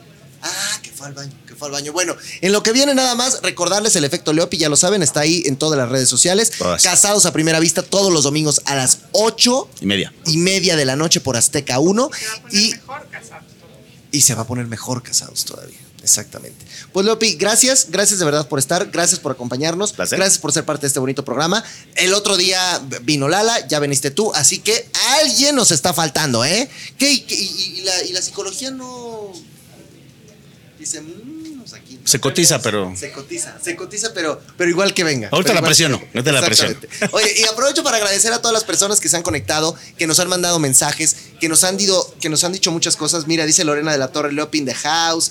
Dice por acá Marta, saludos, chicken, me gusta mucho tu programa. Hilda dice saludos desde Culiacán, Sinaloa. Ya, ya apareció mi esposa diciendo que qué bonito, pues ahí está, imagínate. Y no utilicé la, la técnica, imagínate si lo hubiera utilizado, caías antes.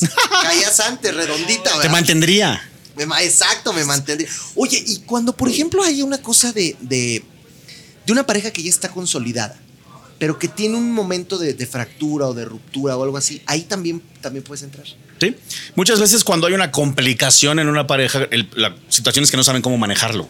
Por ejemplo, durante la pandemia tuve cientos de clientes de ya no aguanto a mi pareja, ya no puedo más, es todo el día, todo el día en la casa, ¿no? O gente que decía, no sé por qué mi pareja ya no me quiere desde que empezó la pandemia, ¿no? Es el virus. Y yo, no, no es el virus, es que algo pasó por culpa del virus, se quedó sin trabajo, se acabó su emprendimiento, se deprimió, tiene mucho miedo y no sabe cómo manejarlo. Entonces, digamos que no hay situaciones, quizá más que ya se petateó, que tú no puedas entrar en realidad. Pero lo que pasa es que puedo entrar ya sea para resolver directamente el problema de mi cliente o puedo ayudarle a sobrepasar que no pudimos resolver su problema. Ok, y eso es inter- ah, eso está bueno también. Sí, por ejemplo, el que sí digo es imposible y mi clienta se pone triste, entonces le digo, bueno, no te preocupes, vamos a trabajar tú y yo en que esto se pase rápido. Vamos, te voy a enseñar cómo manejar el duelo rápido, fácil, para soltarlo.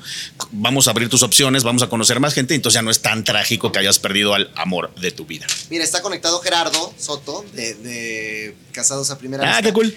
Que yo siento que Gerardo le está costando su trabajo, por lo menos hasta lo que estamos viendo ahorita, le está costando mucho trabajo porque la otra está más cerrada que nada, ¿no? Fíjate, en el caso de Gerardo, hay una objeción fuerte de parte del prospecto. Entonces, hay formas de manejar esa objeción, pero si la objeción para el otro es no negociable, va a ser imposible, por lo menos ahorita o hasta que logremos no tener esa objeción. Pero no tenemos el tiempo. En este caso, en el caso del programa, ¿no? Si fuera ya en la vida real, Sí, yo le diría a Gerardo. ¿sabes qué? Déjala descansar.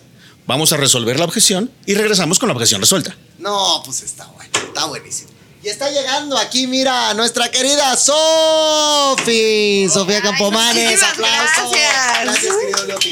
Un placer, como siempre, hermano. Gracias. Gracias. Y te seguimos, y te seguimos. No, no, bueno, es que este programa está maratónico, pero hemos tenido estrella tras estrella tras estrella.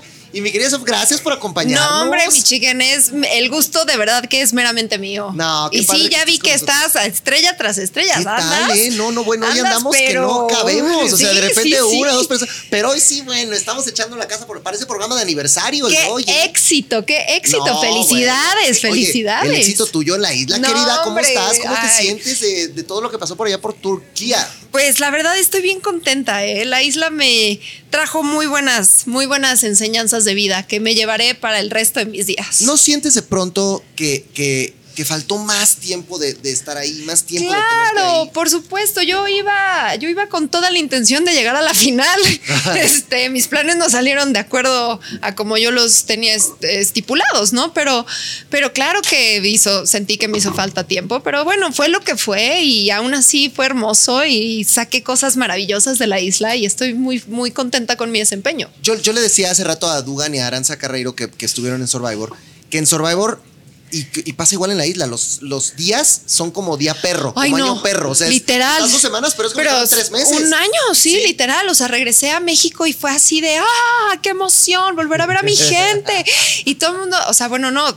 Pero, pero sí decía, bueno, me fui solo tres semanas, ¿no? Pero yo sentí de verdad, chiquen, que me fui una vida entera. Ahora, enteraste y llegaste a un lugar que estaba siendo un cohete, era un polvorón, era una cosa de, de- de peleas, de, Fea. todos contra todos. Fea, de- sí. de- ¿cómo- ¿cómo, ¿Cómo fue ese primer momento de sentir este ambiente y esta vibra negativa por todos lados? Pues mira, yo iba como un caballo. Literalmente traía mis, mis cositas aquí en los ojos diciendo, pues yo vengo a lo que vengo, a los retos que se me pongan enfrente y a sobrepasarlos. Y realmente iba con esta ilusión y con esta energía de querer dar mi mejor versión, mi, mi, mi luz, mi sonrisa. Yo inclusive cuando llegué hablé con mi equipo de decirles, equipo, de verdad lo que necesiten, aquí estoy y, y lo hice de corazón, ¿sabes? Entonces... Pues no, mi equipo no, tristemente no estaban en la misma sintonía. Pero bueno. pues, Pero bueno, también, o sea, mira, pero sabes que allá ellos, uno obra bien, ¿no? Entonces, cuando uno sabe que hizo las cosas bien, uno sale con la frente en alto y así es como me siento. Yo me siento muy orgullosa de, de lo que di y si la gente pues no quiso verlo, pues eso ya quedará en la gente, no en mí. Si de repente te hubieran dado la opción de elegir y te hubieran dicho, mira, así están las cosas, tú te vas a poder meter con los verdes, con los naranjas, con los morados. ¿Hubieras entrado con los verdes? Nunca en la vida. o sea, te soy muy honesta, la verdad es que no, no, definitivamente no. Eh, yo creo que hubiera entrado con los morados o con los naranjas, que también los naranjas traían ahí sus temas, pero te digo, yo no era como que, no me gusta comprarme problemas ajenos, ¿no? Porque era lo Entonces- que te iba a decir, los naranjas también andaban conflictivillos. o Bastante, sea, bastante. Pero, pero pues no sé, sí fue muy difícil con los verdes acoplarse porque realmente ellos no tenían mucha intención de hacerme parte de. Y cuando, cuando creo que pues sí, fui como, como su comodín, ya sabes, así de, ah, bueno, pues entonces que ella se vaya y ella se vaya y ella se vaya esto y... y Nada, pues siento que hubiera estado más padre entrar a otro equipo. Me Oye, hubiera gustado los morados. Lo- es que o los, los, morados, naranjas. los morados también traen una onda chida. Cuando, cuando tú llegaste así, en el primer momento, tenemos un refuerzo, entras, ya corte. ¿Cómo, cómo fue esa primera plática con todos? ¿Cómo te recibieron? ¿Cómo te aceptaron o no? ¿O desde ese momento sentiste la pared? No, ¿Cómo no, fue? no. De hecho, fue muy, muy lindo ese primer momento porque nos fuimos todos este, a platicar a la camioneta y, y fueron muy efusivos. Y cuéntame, ¿y tú qué haces? Y yo, no, pues hago esto y esto. Y ahí hasta yo tuve un momento con ellos y les dije de verdad, yo quería hablar con ustedes y decirles que si necesitan algo, yo vengo aquí a aportar. Eh, si quieren, yo cocino, cocino muy bien. Si necesitan esto, eh, este, como que realmente les expuse todas mis aptitudes y, pues sentí que nunca las tomaron en cuenta o, o no. No sé, de pronto creo que personas dentro de ese equipo son muy egocéntricas. Entonces, solo están viendo por ellos mismos y viendo también cómo fregar al de al lado, ¿no? Entonces había como mucha obsesión por destruir a Wally, cuando además Wally a mí se me hizo una persona divina, a mí me trató, no sabes, lo lindo. Eh, El equipo naranja a mí en general, y to- todo el mundo me trató bien menos mi Menos equipo. ellos, claro. Ahora, las, las personas que han estado, porque nosotros tenemos solo una referencia. Ajá, La referencia es de la gente que ya convivió con ellos. claro. Entonces, aquí en este mismo lugar se sentó Carlos Trejo. Aquí se sentó Anaí. Y ahora estás aquí tú. Y todos han coincidido en lo mismo. O sea, Julio Camejo es un ser eh, insoportable, egocéntrico, que nada más está buscando la cámara. Irving, eh, autoritario, mandón, medio patán. Eh, Gala, pues berrichuda, niña, esto. lo. Entonces, eh, es un común denominador que han venido a decir. Así lo viviste tú también, eso te tocó también a ti. Pues mira, yo llegué en un momento en el que mis dos compañeras, tanto Gala como Alexia, creo que ya estaban llegando a un momento muy fuerte dentro de la competencia en el cual eh, las dos hacían muy eh, evidente porque lo verbalizaban constantemente que ya no querían seguir en la competencia. Entonces, bueno, cuando uno te dice ya no quiero estar y ya no quiero estar, pues entonces le tomas la palabra y dices, bueno, si ya no quieres estar, entonces... Llégale. eh, o sea, a- Pues a la sí. próxima que sea un juicio, pues ve tú y, y haz- tú decides cómo lo quieras llevar, ¿no? Pero, pero ellos, ellas creo que sí llegaron a estar en un momento en el cual era muy difícil porque era muy negativo todo y entonces todo era así de, ay, los tenis están horribles, ay, la mosca voló, ay, el, ya sabes, entonces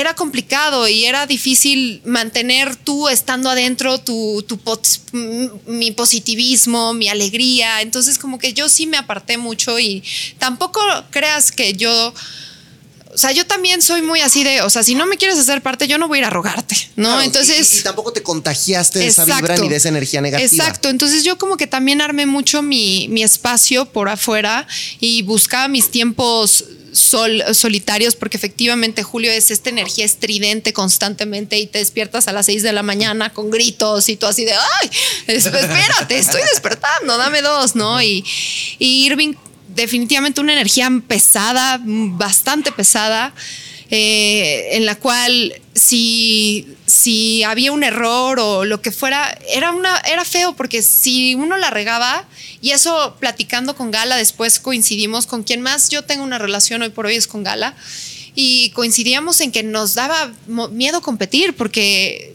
luego estando en el juego y a ver, ok, es una competencia y hasta lo hablamos con Julio y Julio nos dijo, ah, es que yo así compito, órale, va, pero no creo que esté correcto que me tengas que gritar de la forma en, lo la que lo haces y me pegues de gritos porque que me lo hagas ni siquiera hace que yo haga las cosas de una mejor manera, al contrario, solo me pongo nerviosa. Entonces llegaba un momento en el que era, era complicado salir a, a concursar con ellos porque ya sabías que si, si lo hacíamos bien, entonces era, era toda la plática era cómo íbamos hacia Wally y ya sabes, y, y- y también ellos una narrativa específica, especialmente Irving, una narrativa así de no, pero pues nosotros las estamos arrastrando y las vamos a arrastrar hasta lo que más quieran durar, ya sabes, como si nosotras fuéramos ahí que, o sea, unos entes que, perdóname, pero no. No, nada que ver. Entonces era complicado ser parte de un equipo que, que te, te, te trata de esta forma en la cual todo el tiempo te sientes como apachurrada, ya sabes, en la cual tienes miedo a competir porque no vaya a ser que... E inclusive cuando mi equipo una hora antes de ir a juicio cambia de decisión porque nosotros ya teníamos una decisión durante toda una semana, ya había sido muy hablado quién se iba a ir al juicio. ¿Qué iban a hacer originalmente? Originalmente Gala se iba a ir al juicio, porque Gala ya estaba llegando a un punto de quiebre donde ya no quería estar ahí. Y durante una semana, durante los juegos de una semana, se estaba hablando que ella se iba a ir. Entonces, pues regresamos, a, a mí se me hace buena idea proponerme para el juego del rival más débil. Porque dije, pues una experiencia más para jugar, para demostrarme, para ponerme a Y mi a prueba. tú solita, entonces podías- Exacto, sí. exacto, ¿no? Y dije, bueno, si pierdo no pasa nada, pierdo un punto en el juicio, ¿de qué me va a perjudicar? Y, y de pronto salgo y veo y efectivamente no solo es lo que veo aquí afuera, sino yo lo sentí, yo lo viví, o sea, regresamos de ese juego porque además las locaciones estaban bastante lejos del campamento, entonces dos horas de camino, Sí. ya sabes, y con una vibra pesada. Y de pronto llego y me meto a bañar y salgo y están todos ahí como secreteándose y pues uno ya sabe que se le van a ir encima, pero no sabes qué tanto, ya sabes. Entonces fue, fue, me sentí, me sentí bien sola. Pocas veces me he sentido tan sola como ese día en mi vida y me di cuenta que efectivamente mi idea de, ay, vengo a jugar en equipo era, Era- una era idea. una idea errónea. Y cuando, y cuando llegas al momento del juego y te das cuenta que pues hay una Julieta a la que no le van a ayudar porque también está en contra de su equipo y porque Doroteo no la quiere y entonces va a hacer todo por tirarla. ¿En algún momento dijiste, esto me puede ayudar y yo puedo ganar aquí porque estos están peleados? ¿O no lo viste así o no lo pensaste así? ¿O también llegó un punto donde tú dijiste, ¿saben qué?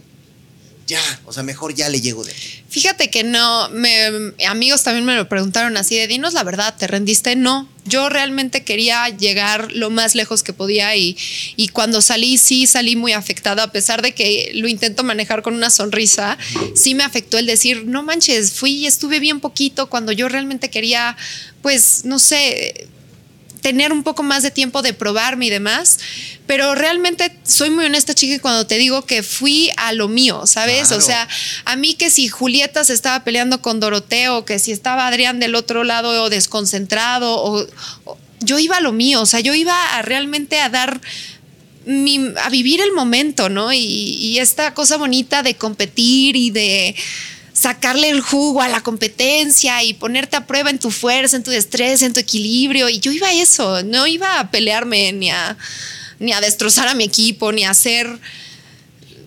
ah, Quizás no era un reality para mí, definitivamente. Y de pronto también salgo y digo, no manches, es que ¿por qué no tomé como una actitud más como Julieta y, y encaré a Irving y a Julio y a decirles, no, así no son las cosas? ¿Crees que eso hubiera sido diferente? ¿Crees que hubiera cambiado? Pues creo que definitivamente lo que hubiera hecho es que mi salud mental hubiera valido queso. Sí, como está valiendo la de la mayoría allá adentro también. Exacto, porque es muy difícil estar en todas estas circunstancias y a eso agrega el estar en constante pelea con la gente con la que duermes todos Sí, los días sí, y con la duro. única gente con la cual te dan chance de convivir. Entonces, creo que sí hubiera sido mucho más complicado de lo que fue y por eso opté no hacerlo y por eso dije, pues vengo con una bandera de, de paz y amor y alegría y, y no funcionó, Oye, chicken. oye, re- regresaste y bueno, a ver, eh, aquí hace poquito estuvo tu mamá platicando de una experiencia en, en Master donde fue fuerte también, donde fue complicado, donde hubo muchos comentarios. Eh, ibas un poquito, preca- porque no queriendo la cosa puede pasar, ¿no? Que haya una influencia que te diga, aquí tengo que estar cuidándome hasta del A, porque ya sé que afuera la gente luego puede aventarse como tiburón. ¿Te, te, te llegó a pasar algo así? ¿Te sentiste permeada? ¿Te sentiste un poquito relegada por, por lo que pudiera pasar afuera? Fíjate que no. O sea, yo realmente iba con las ganas de ser quien soy y enseñar al, público quién soy. Y quien vieron es Sofía Campomanes y quien está aquí es Sofía Campomanes. Y pues si al público le gustaba lo que veía, bienvenido sea. Y si al público no le gustaba lo que veía, pues también eso es ya de cada quien. Y yo iba con otra idea, con otra mentalidad. Al final la gente, mira, aquí dice Lupe Martínez, es que Irving tiene una actitud espantosa. O sea, creo que cuando, cuando sales la gente también, pues está de tu lado y es como de, pues, a esta pobre muchacha me le- me le- se le fueron todos los tiburones a, a- a morderla. A morderla, sí. Me- te digo, supongo que me hace sentir triste el no haber dicho, ah, pues yo también muerdo de regreso, pero pues no va conmigo. Claro. La verdad, no. No, no soy alguien que le gusta ir a hablar mal de la gente, no soy alguien que le gusta ir a meter cizaña, no soy alguien que te digo una cosa aquí a la cara y a la- tu Otra, espalda sí. voy y digo otra. No soy porque mi mamá, precisamente, no sé qué te habrá dicho esa vez, pero sí un valor muy importante que me inculcó es la honestidad Claro. y la integridad, ¿no? Y creo que si algo estoy bien orgullosa de mí es que en ningún momento, a pesar de todo, nunca lo perdí. No, tu mamá es un mujerón y, y maneja Sí. las circunstancias de ma- Ay, manera sí. magistral y además pues es una dama en toda la extensión de la palabra. Entonces pues al final ella vino aquí a aclarar lo que tenía que aclarar y dijo lo demás, ay, háganle como quieran. Exacto. ¿verdad? Y está muy bien, a final de cuentas, qué, qué- qué padre. Eh, se ve que tú también tienes una vibra bien linda y que, y que fuiste a hacer lo que tenías que hacer. Exacto. Yo no sé si a lo mejor ellos, que, que no sé si Camejo pues había trabajado con ella, que la conocía. O sea, si, si- si esa parte también era de, ah, bueno, ya llegó la hija de, a lo mejor está aquí porque es la hija de. ¿Te, te- te hicieron sentir alguna vez así? Al contrario, Julio, como que yo sentí que me, me cobijó de cierta forma, entonces en algún momento hasta dije como, ay, este, Julio me protege y... Y luego. Y a pues, la mera hora no que salí y que vi varias cosas que dijo, que a mí me decía otra cosa allá adentro, como que sí dije, "Mm, mm, no sé qué tanto me protegió. A lo mejor y también él hizo lo mejor que pudo dentro de lo que tenía, pero pues Julio sí es un estratega. O sea, Julio No, va. O sea, Julio va a lo que va, ¿no? Y él tiene muy claro que él tiene gana, él quiere ganar y Y en el momento que pueda Irving lo va a morder y lo va a querer sacar, ¿eh? pues sí, no lo dudo. Entonces, pues ahí es cuando yo me doy cuenta que me fui muy, pues no sé si muy verde, porque no, no creo que sea eso, sino más bien mi personalidad no es... Eres una mujer noble, eres una mujer de buen corazón, eres una mujer que confía en la Exacto, gente. creo que confía en la gente que no debí de haber confiado. A mí justo antes de irme mi novio me dijo, no confíes en nadie, y no le hice caso, lo siento mi amor, tenías razón otra vez. Este, sí, no debí de haber confiado tanto, porque sí confié así de, pues te digo, yo me fui, yo estaba bien tranquila que según se iba a gala y a la mera hora fue que no, y yo así, Sí, te, cae el juego de la nada, claro. Sí. No, es, es- es muy duro. Pero yo te felicito, la verdad es que qué chido, le diste un color bien bonito, eh, el- tu estancia. Ay, muchas corta, gracias. fue muy linda. Yo también Te- siento. Te, te agradezco mucho que estés aquí. Y nada más una última preguntita. Pues Venga. bueno, ya que no estás ahí, ¿quién quieres que gane la isla? ay, le tengo muchas ganas a Julieta. A Julieta. A Julieta, sí, porque mira, yo no sé, nunca me quise meter en chismes, nunca quise prestar oídos a lo que estaba pasando. Yo no sé lo que ella haya vivido, pero yo lo que sí vi es una mujer que se está rompiendo la madre todos los días y que no tiene miedo a alzar la voz y a decir, ¿sabes qué? No me gusta esto, esto va a ser, o sea, voy a alzar la voz, esto va a ser así. Entonces, pues yo estoy, aplaudo mucho esa, esa actitud y esas ganas y ese coraje. Y, y- y Julieta tiene muy claro a lo que va y venga. Y si quiere ganar y a costa de todo, porque no manches, o sea, yo sí vi a una Julieta en unos días bien triste, bien destrozada, bien desinflada y, y volver a, a- a recopilar esas fuerzas, a, recoger esos pedacitos que se te van desmoronando, porque sí sientes, es muy fuerte lo que sientes ahí adentro, Claro. porque son todas las emociones y todo ahí, ya sabes, todo explota, Y ¿sabes? todos contra ella. Exacto, Está entonces yo sí vi a una mujer que le está batallando muy cañón y creo que se ha ganado el respeto de todo el mundo allá afuera. Bueno, no sé si de todo el mundo, pero hay mucha gente y al menos el mío. Y, y a mí me trató con muchísimo Te amor. abrazó lindo, eh, no, cuando te no, fuiste. Y no solo eso, o sea, siempre fue así de eres una gran competidora, eh, lo hiciste increíble. Es este tipo de mujer que nunca sentí que para que ella brillara me tenía que pisar a mí, ¿sabes? Claro. Entonces yo sí tengo muchas ganas de, de verla brillar. Oye, pues muchas gracias. No, de hombre, verdad, chiquen, qué a padre. ti, qué Y padre. para que toda la gente te siga en todos lados, ¿dónde te encuentra? En Sofía Campomanes, Instagram.com. Eso, Sofía Campomanes, gracias. Y ahora le vamos a dar la bienvenida a nuestros queridos nominados de la Nota de Oro. Gracias, mi querida. No, hombre, un placer. a ti, Gracias igual. por estar con nosotros, un gustazo. Pásenle a lo barrido, muchachos. ¿Qué te pasó, amigo? Pues por ya ves andar metiendo la mano. Dios, debía. ay, qué bendición. Te la pasas bien a gusto. ¿Cómo sufres? No, una, una tendinitis, oye, fue fuertecito de No. repente. eh, Sí, sí, es, es duro, pero, pero eso- aquí estamos. Eso que no estás en Survivor ni Y nada eso que de no estoy en Survivor. Ya estuve, pero. Ah, pues, ya, sí, ya, ya. Ya, gracias, con mira, esa. ya, con esa. Debut y despedida. Aquí está el señor Julio Ponce. ¡Eh! De Bravo. Un gustazo aquí peinados Oye. y perfumados. Preguntita. ¿Y los que hacen show? Los que hacen show aquí deberían de estar, ¿verdad? En primera fila. Pues tendrían que venir a hacer show, ¿no? ¿Dónde están? Oye, ese Andan pleito. dando shows en otros lados, yo creo. Y, no y sé. luego nos salió de rebote a nosotros ese Oye, pleito. sí. Porque yo no veo ni a Bartolo ni a los destrampados aquí. Bartono yo sé que está en Mazatlán. Ah, Anda bueno, haciendo radio en. Mazatlán. Anda haciendo radio. Anda haciendo radio. Y los destrapados no sé. destrampados, no sé, no sé. Dijeron no que sé. venían, ¿verdad? ¿Nos confirmaron? O sea, Bueno, yo ahí veo los micrófonos, no Sí, sé si los prepararon. vinieran No sé. Y nos plantaron. Sí.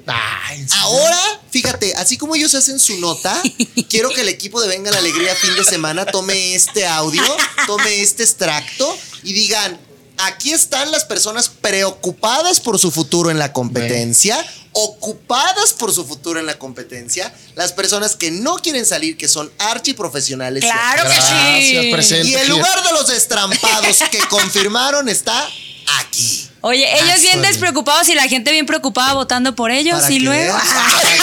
Ah, ya viene con todo, No, ¿no? pues, No, está bien. te voy a decir. Yo creo que están ocupados Yo estoy ardida, trabajando. estoy ardida porque ellos son los que me nominaron. Mira, él es. Fue Jos, ¿verdad? El que agarró y volteó y dijo, ¿a quién? ¿A quién? Me encantó. A esta, Sí, sí, me sí. Me encantó, ¿sabes por qué? Porque todos nunca vimos a Viadé en la nominación y de repente dicen, ¡ah, Viadé! A ver, No, qué bueno que vamos a somos explicar compas, ¿eh? un poco lo que pasó ahí. Sí, por favor. Porque, porque se supone, y para toda la gente que ya se está enganchando durísimo con la nota de oro, y gracias. Está divertido, está divertido. Está bueno. Que ya se está poniendo cada vez mejor. Sí. Vino un, un giro de tuerca. Sí, Algo que sí, nadie se esperaba. Sí. Los jueces nominan a dos personas por su desempeño Así chafa, es. que fueron Bartolo y los destrampados. Pues sí, Aparte pa- los querían ver trompear. Los querían ver. sí, hicieron sí, para el perro está bien, ya. ¿no? Más los destrapados que Bartolo. Pero bueno.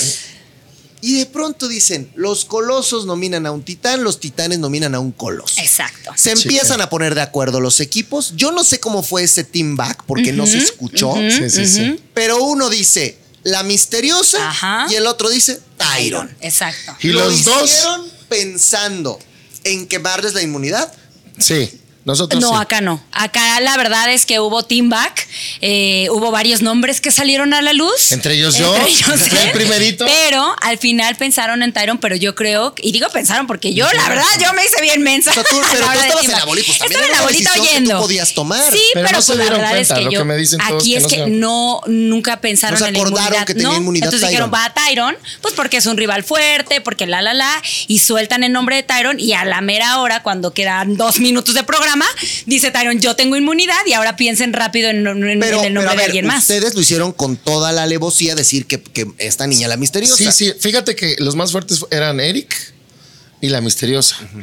Pero cuando nos record- recordamos lo de la inmunidad, dijimos la misteriosa. Vamos a Para que se tumbarla. queme. Ajá, vamos y a cuando tumbarla. ves que pasa al frente y ni ella ni los. Nadie se dio nadie cuenta. se acuerda de la inmunidad. Nadie. Que dijeron, bueno, pues ya que se vaya a nominar, ya no salió. Bueno, bien. porque aparte una de las reglas es que la inmunidad la puedes usar esa vez o Exacto, cuando, cuando quieras. quieras. Ella puede decir, yo me Entonces- tiro con los destrampados y con el Exactamente. Cuando tú ve- veas que tus rivales no están tan fuertes o que te creas muy seguro, pues puedes Yo vi decidir no que de usar esa misteriosa inmunidad. se convirtió a estatua de piedra. Porque pa- ella pasó al frente. Está chiquita. se- y se nos frició. Sí. Sí, sí, Pero sí, sí, entonces sí. dije, bueno, y yo como loco atrás les gritaba, tienen mono.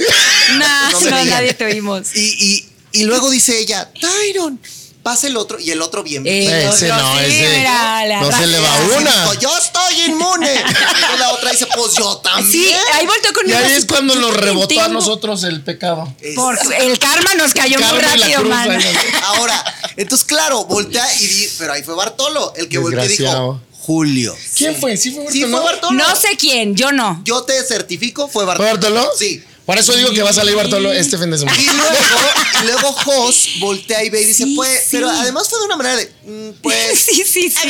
ya. Sí, fue No, como- no, lo dijo Fue como casi, casi. emocionadísimo. Pues más o menos, Pero pero, más sí bien fue como como un de de Tin ¿a Marín de doping, ¿A güey.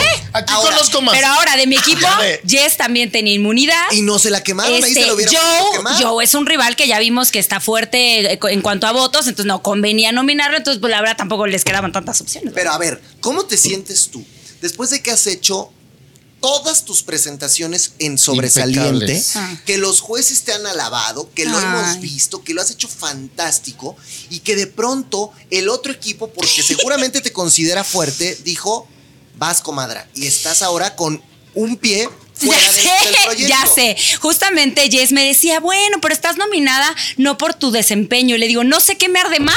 Claro, claro, claro. Porque al final, si salgo, pues sí da mucho coraje saber que vienes dándolo todo y, tratando de hacer las cosas bien y, y salir por porque me haya nominado el otro equipo y no por un mal desempeño. Entonces, eh, en el momento me ardí con los destrampados porque los conozco hace muchos años. en el 2009 y les dije, oye, yo nunca hubiera pensado en ustedes porque son amigos, son ¿Y qué- y años. qué te dijeron aquellos? Y me dieron, no los he visto de frente. Ah, por eso, salieron mira, corriendo. le Porque sacatearon. mira, salieron les- corriendo mis pero, canalitos. pero sí, yo les dije, oye, son años y sentí la puñalada por la espalda, Sí. ¿eh? Se pasaron. Sí, pero mira, ellos trapera. todo lo toman a broma. Pero aquí, la verdad, la nota de oro, habemos muchos que no lo tomamos a broma. Claro. La neta. No, eso- eso suena Entonces, claro, nos yo, ayuda demasiado. a ver, amo que haya performance y show, porque así es el tema de los artistas. Así por eso hay una Paulina Rubio y hay Y una de sí, Punto. le gusta increíble. que le gusta. Y muchos que también se pelean con que es que ellos no, pues no cantan, güey, pero también hay gente que No, y compra y discos y arenas, llena pues- lugares en donde lo que les gusta es el entretenimiento. Yo no estoy peleada con los destrampados como tal, pero sí me da mucho coraje que, que, que salga, ya sea Julio o quien, quien salga. Ya me la que hay mí, mucho- ya me la echó a mí, ya vieron, ¿eh? que- al contrario. Nos conocemos hace 15 años que veas lo que No, los al revés, que salieras tú o No, que saliera sé. yo, que lo estamos dando todo Sofía. y que nos de- exactamente, que le pasó a Sofi, que le estamos dando todo, que sí nos dedicamos a esto y que por por el otro equipo una nominación salgamos expulsados. Yo eso que- sí duele, eso Yo sí quiero que quede entre Bartolo y los destrampados para ver si sí es cierto. Sí, ¿verdad? Que Ahora- se haga el- ahora, mi Julio. Y salvarlo nosotros. Ay, a nosotros nos sirve más, Seguía oigan. diciendo Oye, Bartolo, sí. dice, es que Julio canta muy bien. Julio lo hace fantástico. Pues se le llama la nota de pero, oro, chique. pero, pero, siguen diciendo Bartolo y varios que tu, que tu participación de Sueña no fue la mejor. ¿Tú así lo sentiste también? Fíjate que yo no sentí que, que fue la más increíble, pero tampoco lo, lo peor del, del programa. Me gustó muchísimo. Sí sentí que a todos les pusieron una producción maravillosa. y Me pusieron dos candelabros con una vela encendida atrás. Yo no sé qué pasó ahí con la producción, pero este, no sé si, si me querían tumbar, no sé. Ya, ya está aquí tumbado. Oye, no, no, no. Pero, pero, pero lo lograron. No, No, Ah, pero aquí Ok. estoy. pero fíjate que yo creo que lo hice con todo mi corazón y con eso me quedo. Lo hice eh, con el alma y el- una canción que me parece fantástica porque hay que seguir soñando en esta vida, hombre. Hay mucho problema. A ver, a pero ver. ellos que digan A ver, lo que a ver, quieran. mi Julio, pero hay algo interesante contigo, porque tú, uno de los comentarios que te hacen recurrentemente es que sueltes el Juan Gabriel. Juanga. ¿verdad? Ah. Fíjate que eso. Que, que además es algo que, bueno, pues tú, a ver, es obvio que lo, que lo traes Sí, ahí sí, muy claro. arraigado. Trabajé cuatro años con él haciendo coros y hago un show de eso, ni modo que no. Pero, pero, pero, ¿qué tanto para ti es un estigma ahí que, que tú te quieres quitar que no te quieres quitar o que más bien sientes que ya te lo ponen aunque no esté sucediendo? Fíjate que oh, he leído comentarios en, en las redes y quiero responder, pero digan, ah, hombre, al A contrario, cuando me siento responde. orgulloso. Yo quiero preguntarle a esas personas, canten una canción de Juan Gabriel a ver si, se, si lo pueden lograr. Claro. Yo me aviento un show de dos horas cantando canciones de Juan Gabriel impresionantes. Aparte, para mí es un honor que digan eso. No es que yo soy imitador, porque no soy imitador, Ajá. aunque de repente se me sale un poquito. Pero bueno, Un que leve. digan lo que quieran, la verdad los invito a mis shows, que vayan a ver mi espectáculo El Divo y más o El Príncipe del Divo para que vean lo que realmente se hace, ¿no? Y a veces me lo dice, por ejemplo, Manu me lo dijo, ¿no? Eh, me lo dijo otra vez, que casi se me sale. Pero es algo que traigo en el ADN, como todos los mexicanos también, Sí. ¿no? Claro. Yo Ya te conozco hace muchos años y ese estilo lo tenías desde siempre, antes de hacer los shows de Es, que la tesitura es parecida, entonces Sí. piensan que lo estoy imitando, pero no, pues así sea, casi si es tu color de voz. Ah, no, pues que está se le no me afecta, pero ya hay veces que ni siquiera lo hago a propósito o algo y ahí están. Es Es lo el mismo que tema. dice. Ahora, Es mi, mi cruz también. dos se dedican a esto, Claro. viven de esto y, y creo que lo demuestran. Pero ustedes también saben perfectamente lo que significa tener un espacio donde cantes en televisión Totalmente. abierta, en un prime time domin- sabatino, donde la Totalmente. gente está metida, donde es un reality show además, donde van a tener una producción que los va a soportar. Preciosa, ¿no? Entonces, creo que ustedes, como lo decías, es- están tomando el proyecto muy en serio. Sí, porque, porque creo que no está pelado el entretenimiento con hacer las cosas con profesionalismo y hacerlas bien. Y yo creo que los que llevamos muchos años picando en esta carrera, hemos hecho de todo y hemos ido también a la vanguardia, ¿no? Porque de repente yo que estuve hace 18 años en la academia, no existían las redes sociales Exacto. y solamente había la exposición de la televisión. Ahora tienes que complementar la televisión con este tipo de, de formatos Sí. digitales y entonces Claro. ahora hay que hacer contenido en redes y ahí vamos, ¿sabes? Picando piedra. Por ahí había un comentario que decía, ¿estos quiénes son? Manos, somos gente que estamos picando piedra hace muchos años y que Claro. justamente apenas nos ven porque sabemos la importancia de lo que hace la televisión, que es que Sí. todavía impacta a millones de mexicanos y hay gente que dice, no, es que como ya están los medios digitales, ya nadie ve la tele. Claro que la vemos. Y ustedes Por yo imagino que, la lo han consumimos. sentido, ¿no? Desde Claro. que están ahora participando en esta Claro. semana. Totalmente. Que, que- la que difusión se les y la acercan y les dicen. Claro, yo tuve el sábado un sold out completito, gracias a Dios. O sea, mucha, mucha gente llegó y me decía, güey, ya estamos votando, perdón, no sé si puedes. Di lo que quieras, sí, sí puedes, sí Ya puedes. estamos votando en el concierto, lo dije, y empezó a votar la gente. Eso. ¿Sabes? Fue como, sí está sucediendo algo. Y nosotros, de verdad, yo lo que digo de la producción es cotorreo, porque yo veo el, el trabajo de todo Sí. este equipo que ponen piedras, rocas y luego pirotecnia, humo. eh, bueno, con tu mujer hermosa que pusieron No, sí. una Ay, cosa que, que- las burbujas y todo. Estuvo maravilloso. El programa estuvo maravilloso y agradecemos muchísimo. Lo decimos a veces entre broma y broma y broma, pero agradecemos cañón que nos den esta oportunidad, que nos den este Sí. espacio. Y pues nada, por favor, no nos saquen. oye, y- y- y yo lo veo, yo lo ahora que decías con Jess que, que a final de cuentas, bueno, sí, es mi esposa, pero es una mujer que canta lindo y que, y que de repente ya le tocó estar nominada. Se aventó dos semanas de nominación. Chiquita. Y que yo la veía sufriendo todos los días y le decía, mi amor, pero a ver, ¿por qué está sufriendo? Y me decía lo mismo de ustedes.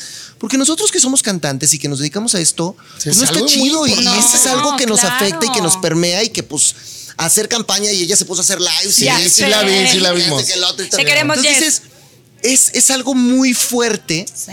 y creo que ustedes están en esta posición en la que, a ver, si a mí me lo preguntan, evidentemente merecen quedarse. Claro. Pero al final el público es el que lo va a Es un decidir. show, es Y- show, y claro. puede suceder alguna injusticia. ¿Están preparados para eso? Sí. Sí, bueno, Ya sé, injusticias. ahora sí que hay hemos tenido Son años, mano, tenemos experiencia. años. Nos, ves así, O pues sea, digo, botox, pero yo no, yo no creo, o no sé si los, si los destrampados van a ganar el reality o si Bartolo va a ganar el reality. sería es posible, extraña, ¿no? Pero podría suceder. Si la gente lo pide pasar. así, la- mientras gane la gente eh, cada fin de semana y que se divierta, eso es lo importante. Aunque sí déjenos una semanita más.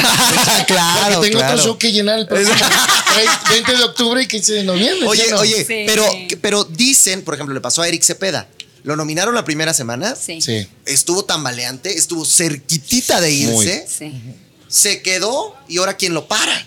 Se hizo más fuerte. Ha sucedido, a Jessica le pasó, Sí, la nominaron y luego eh, una inmunidad. O sea, Sí. creo que la gente que, que está siendo nominada y que se salva, Se hace más agarra fuerte. como un push fuerte, ¿no? Sí, yo creo que eso es lo que per- que esperamos que Sí, nos está claro que sí queremos dar más Claro, todavía. sí. Sí, la verdad es que ya, ya el factor sorpresa siempre está ahí y sin embargo nos seguimos sorprendiendo, ¿eh? pese a la experiencia y pese a los años, mano. La verdad es que nos siguen agarrando en curva. Moni, Moni. Sin embargo, lo, lo sabemos Moni, Moni. tomar Moni, la bien. jefa, la jefa. O sea, no nos vamos a poner a llorar. Oye, pero es que la- oye, si quieren que yo lloro, pero déjenme. Oye, oye, pero es que la jefa sabe hacer televisión. Qué bárbaro. Pero es o sea, súper justa y es una persona increíble. No es por barbero ni nada, pero lo, lo estábamos platicando Sí, justo. sí. Es increíble y nos está tratado impresionante. Entonces, lo que decida la gente, eso va a ser porque Moni así es. así Oye, y, y Moni no saben, o sea, t- no se los digo por otra cosa, sino porque es real. Acabando el programa, se acercó con los conductores y nos dijo. No, pero ¿qué voy a hacer ahora? ¿Cómo Avia? ¿Cómo Julio? No puedes. Estaban Sí, angustiadísimos. nos dijo, estaban nominados. Es que, es que así no era. ¿Qué pasa? Claro, claro. Es que claro. no contábamos con esto de las inmunidades y de todo esto que nos agarró a todos en curva, conductores y participantes, pero así son los programas Pero en vivo y hay que ser resiliente chavocho. y venimos a pedirle votos a la gente, no nada más por votar o porque estén aquí en el mitote, que qué bueno que están, pero También, me- también. métanse a ver un poquito de nuestras carreras, este, nuestras redes sociales, lo que hacemos. Realmente yo lo dije hace rato en broma, pero realmente yo sí me quiero ganar ese voto. No quiero nada más poner a la gente que vote nomás porque me conoce de la primaria, sino porque diga, güey, creo en ella, me está gustando lo que está haciendo, veo que le echa ganas, eh, me gusta No, su propuesta. lo O que sea, esto, con ay, tu con hija. mi hija No, hermosa. Oye, no. Todos llorando. Con tu hija y arriba de la alfombra. Porque lo que hiciste en la Con alfombra Alan mágica también. también Sí, porque se sangoloteaba, ustedes no saben, pero de repente Sí hubo un abrazo movía, ahí de sí, más, pero que- era porque ya nos íbamos ya a caer. Oye, ahora, para que toda esta gente conozca y vea tus redes sociales, ¿cómo te va a seguir? Arroba Abjade. Ya mi nombre por si está difícil, no lo compliqué más.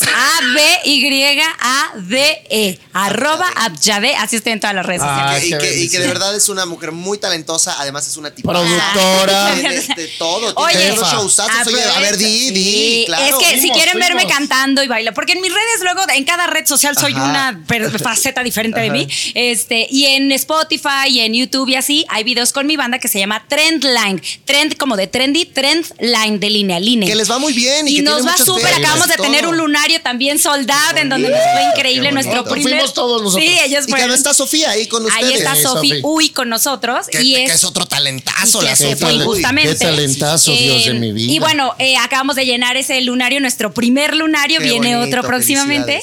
Y ahí es donde, en febrero, ay, ya spoilando, ya Ah, el no, 22 de febrero. Ah, Ay, ya, este ya 22 empieza de a febrero. No, pues Hay que promocionar, mi amor. Y ahí es donde pueden ver también. Tiene su público. Sí, sí. Mucho de mí cantando y bailando y, y dando show ahí con ese grupo. Trendline, así estamos en redes sociales. Y Aviaré en todas las redes. Productora empresaria, mi amor. Eso. A ver, mi querido Julio, ¿y ahora Yo, este. toda la banda? Pues tenemos ahí. arroba Julio Ponce con Z en todas las redes sociales. Arroba Julio Ponce con Z en todas las redes. Síganme en Instagram, Facebook. Ahí van a ver dónde pueden comprar los boletos para mis shows. Que, que es el Divo y más. Es un tributo a Juan Gabriel maravilloso. Con 10 músicos, coristas, una producción maravillosa. Y bueno, ahí estamos presentando todos estos espectáculos. Pero también síganos. soy- Somos cotorros, nos la pasamos Sí, increíble. sí son, sí son, Hacemos sí son. TikToks, bailamos en todos lados. Pero pues tratamos de hacer que la gente se la pase bien en su día a día. ¿no? Pues de Mira, verdad. conectar, ya sea riéndose, llorando, como sea, pero conectar con la gente, que eso es lo bonito del arte que hacemos, que es cantar. Yes. Pues yo les agradezco que, que sean parte de Venga la Alegría, Ah. que se hayan sumado al proyecto, que, que, que lo disfruten, que sean tan profesionales, que le metan y que de verdad nos agasajen cada semana con lo que están haciendo. Que para Gracias, los que gracias. somos parte del programa nos, nos llena de mucha emoción, nos llena de mucho placer. Y créanme que, que están dejando una huella muy importante. Ah. Así que gracias. Ay. Y es un placer conocerte real. O sea, sí que es un, fue un placer con no, bueno. Ah, ok. Oye, y a veces me sale. No, no es cierto. No, es un placer conocerte, es un tipazo. Es tremendo, Es me encanta porque tú le tremendo. buscas la Bueno, jiribilla, pues es to- no se te va una. A ver, es que si Una. ven Esmeraldas son muy rosas, son muy buenos. pero Es no se son- te va una. O sea, Mi Alex es un príncipe, Alex es el Es un príncipe de Disney real. Y la otra es una princesa. Tiene que haber siempre una, una Sí, Tremendo, chamo. eh, no? Así, tremendo. así, No, mi Nat luego me Hay que pelearnos en vivo tú y yo, el órale, próximo. Pero ya viste que soy bravo. Ay, ¿no? ay, ay, mentira, mentira, No te mentira. estás metiendo con Mateo, cualquiera, ¿eh? Aguas. Es cierto. No, Muy la, ponte por mí. Sí, pues gracias de verdad a los Gracias dos. Felicidades. Los escuchamos el sábado porque pase lo que pase. Sí. Van a cantar, Así es. van a tener numerazos. Nos vamos a ir con un numerazo. Pero igual voten de- por nosotros. Se puede votar una vez al día. Son cinco, cinco votos, entonces votan tres por mí y dos por allá. Pero diario, no digan, ah, ya voté antier. No, todos los días te deja votar la Todos aplicación. Entonces todos los días hay que Y meterse. esta es la y aplicación de TV Azteca Azteca. en vivo, así que ya lo saben, si quieren que se quede Julio, si quieren que se quede Abya, voten. La nota de oro. Y es en la nota de oro, está muy fácil, bajan la aplicación de TV Azteca en vivo, ahí entran, y así de simple. Y nosotros nos vemos el sábado a las 9 de la mañana. La nota de oro empieza hasta las 11. Y yo regreso aquí en De lo que uno se entera, gente famosa que da la nota el próximo lunes a las 3 de la tarde con grandes invitados. Se va a poner esto muy, pero muy bueno. Gracias por aventarse este maratón de dos horas, pero la pasamos chido. ¡Vámonos! Gracias. Gracias.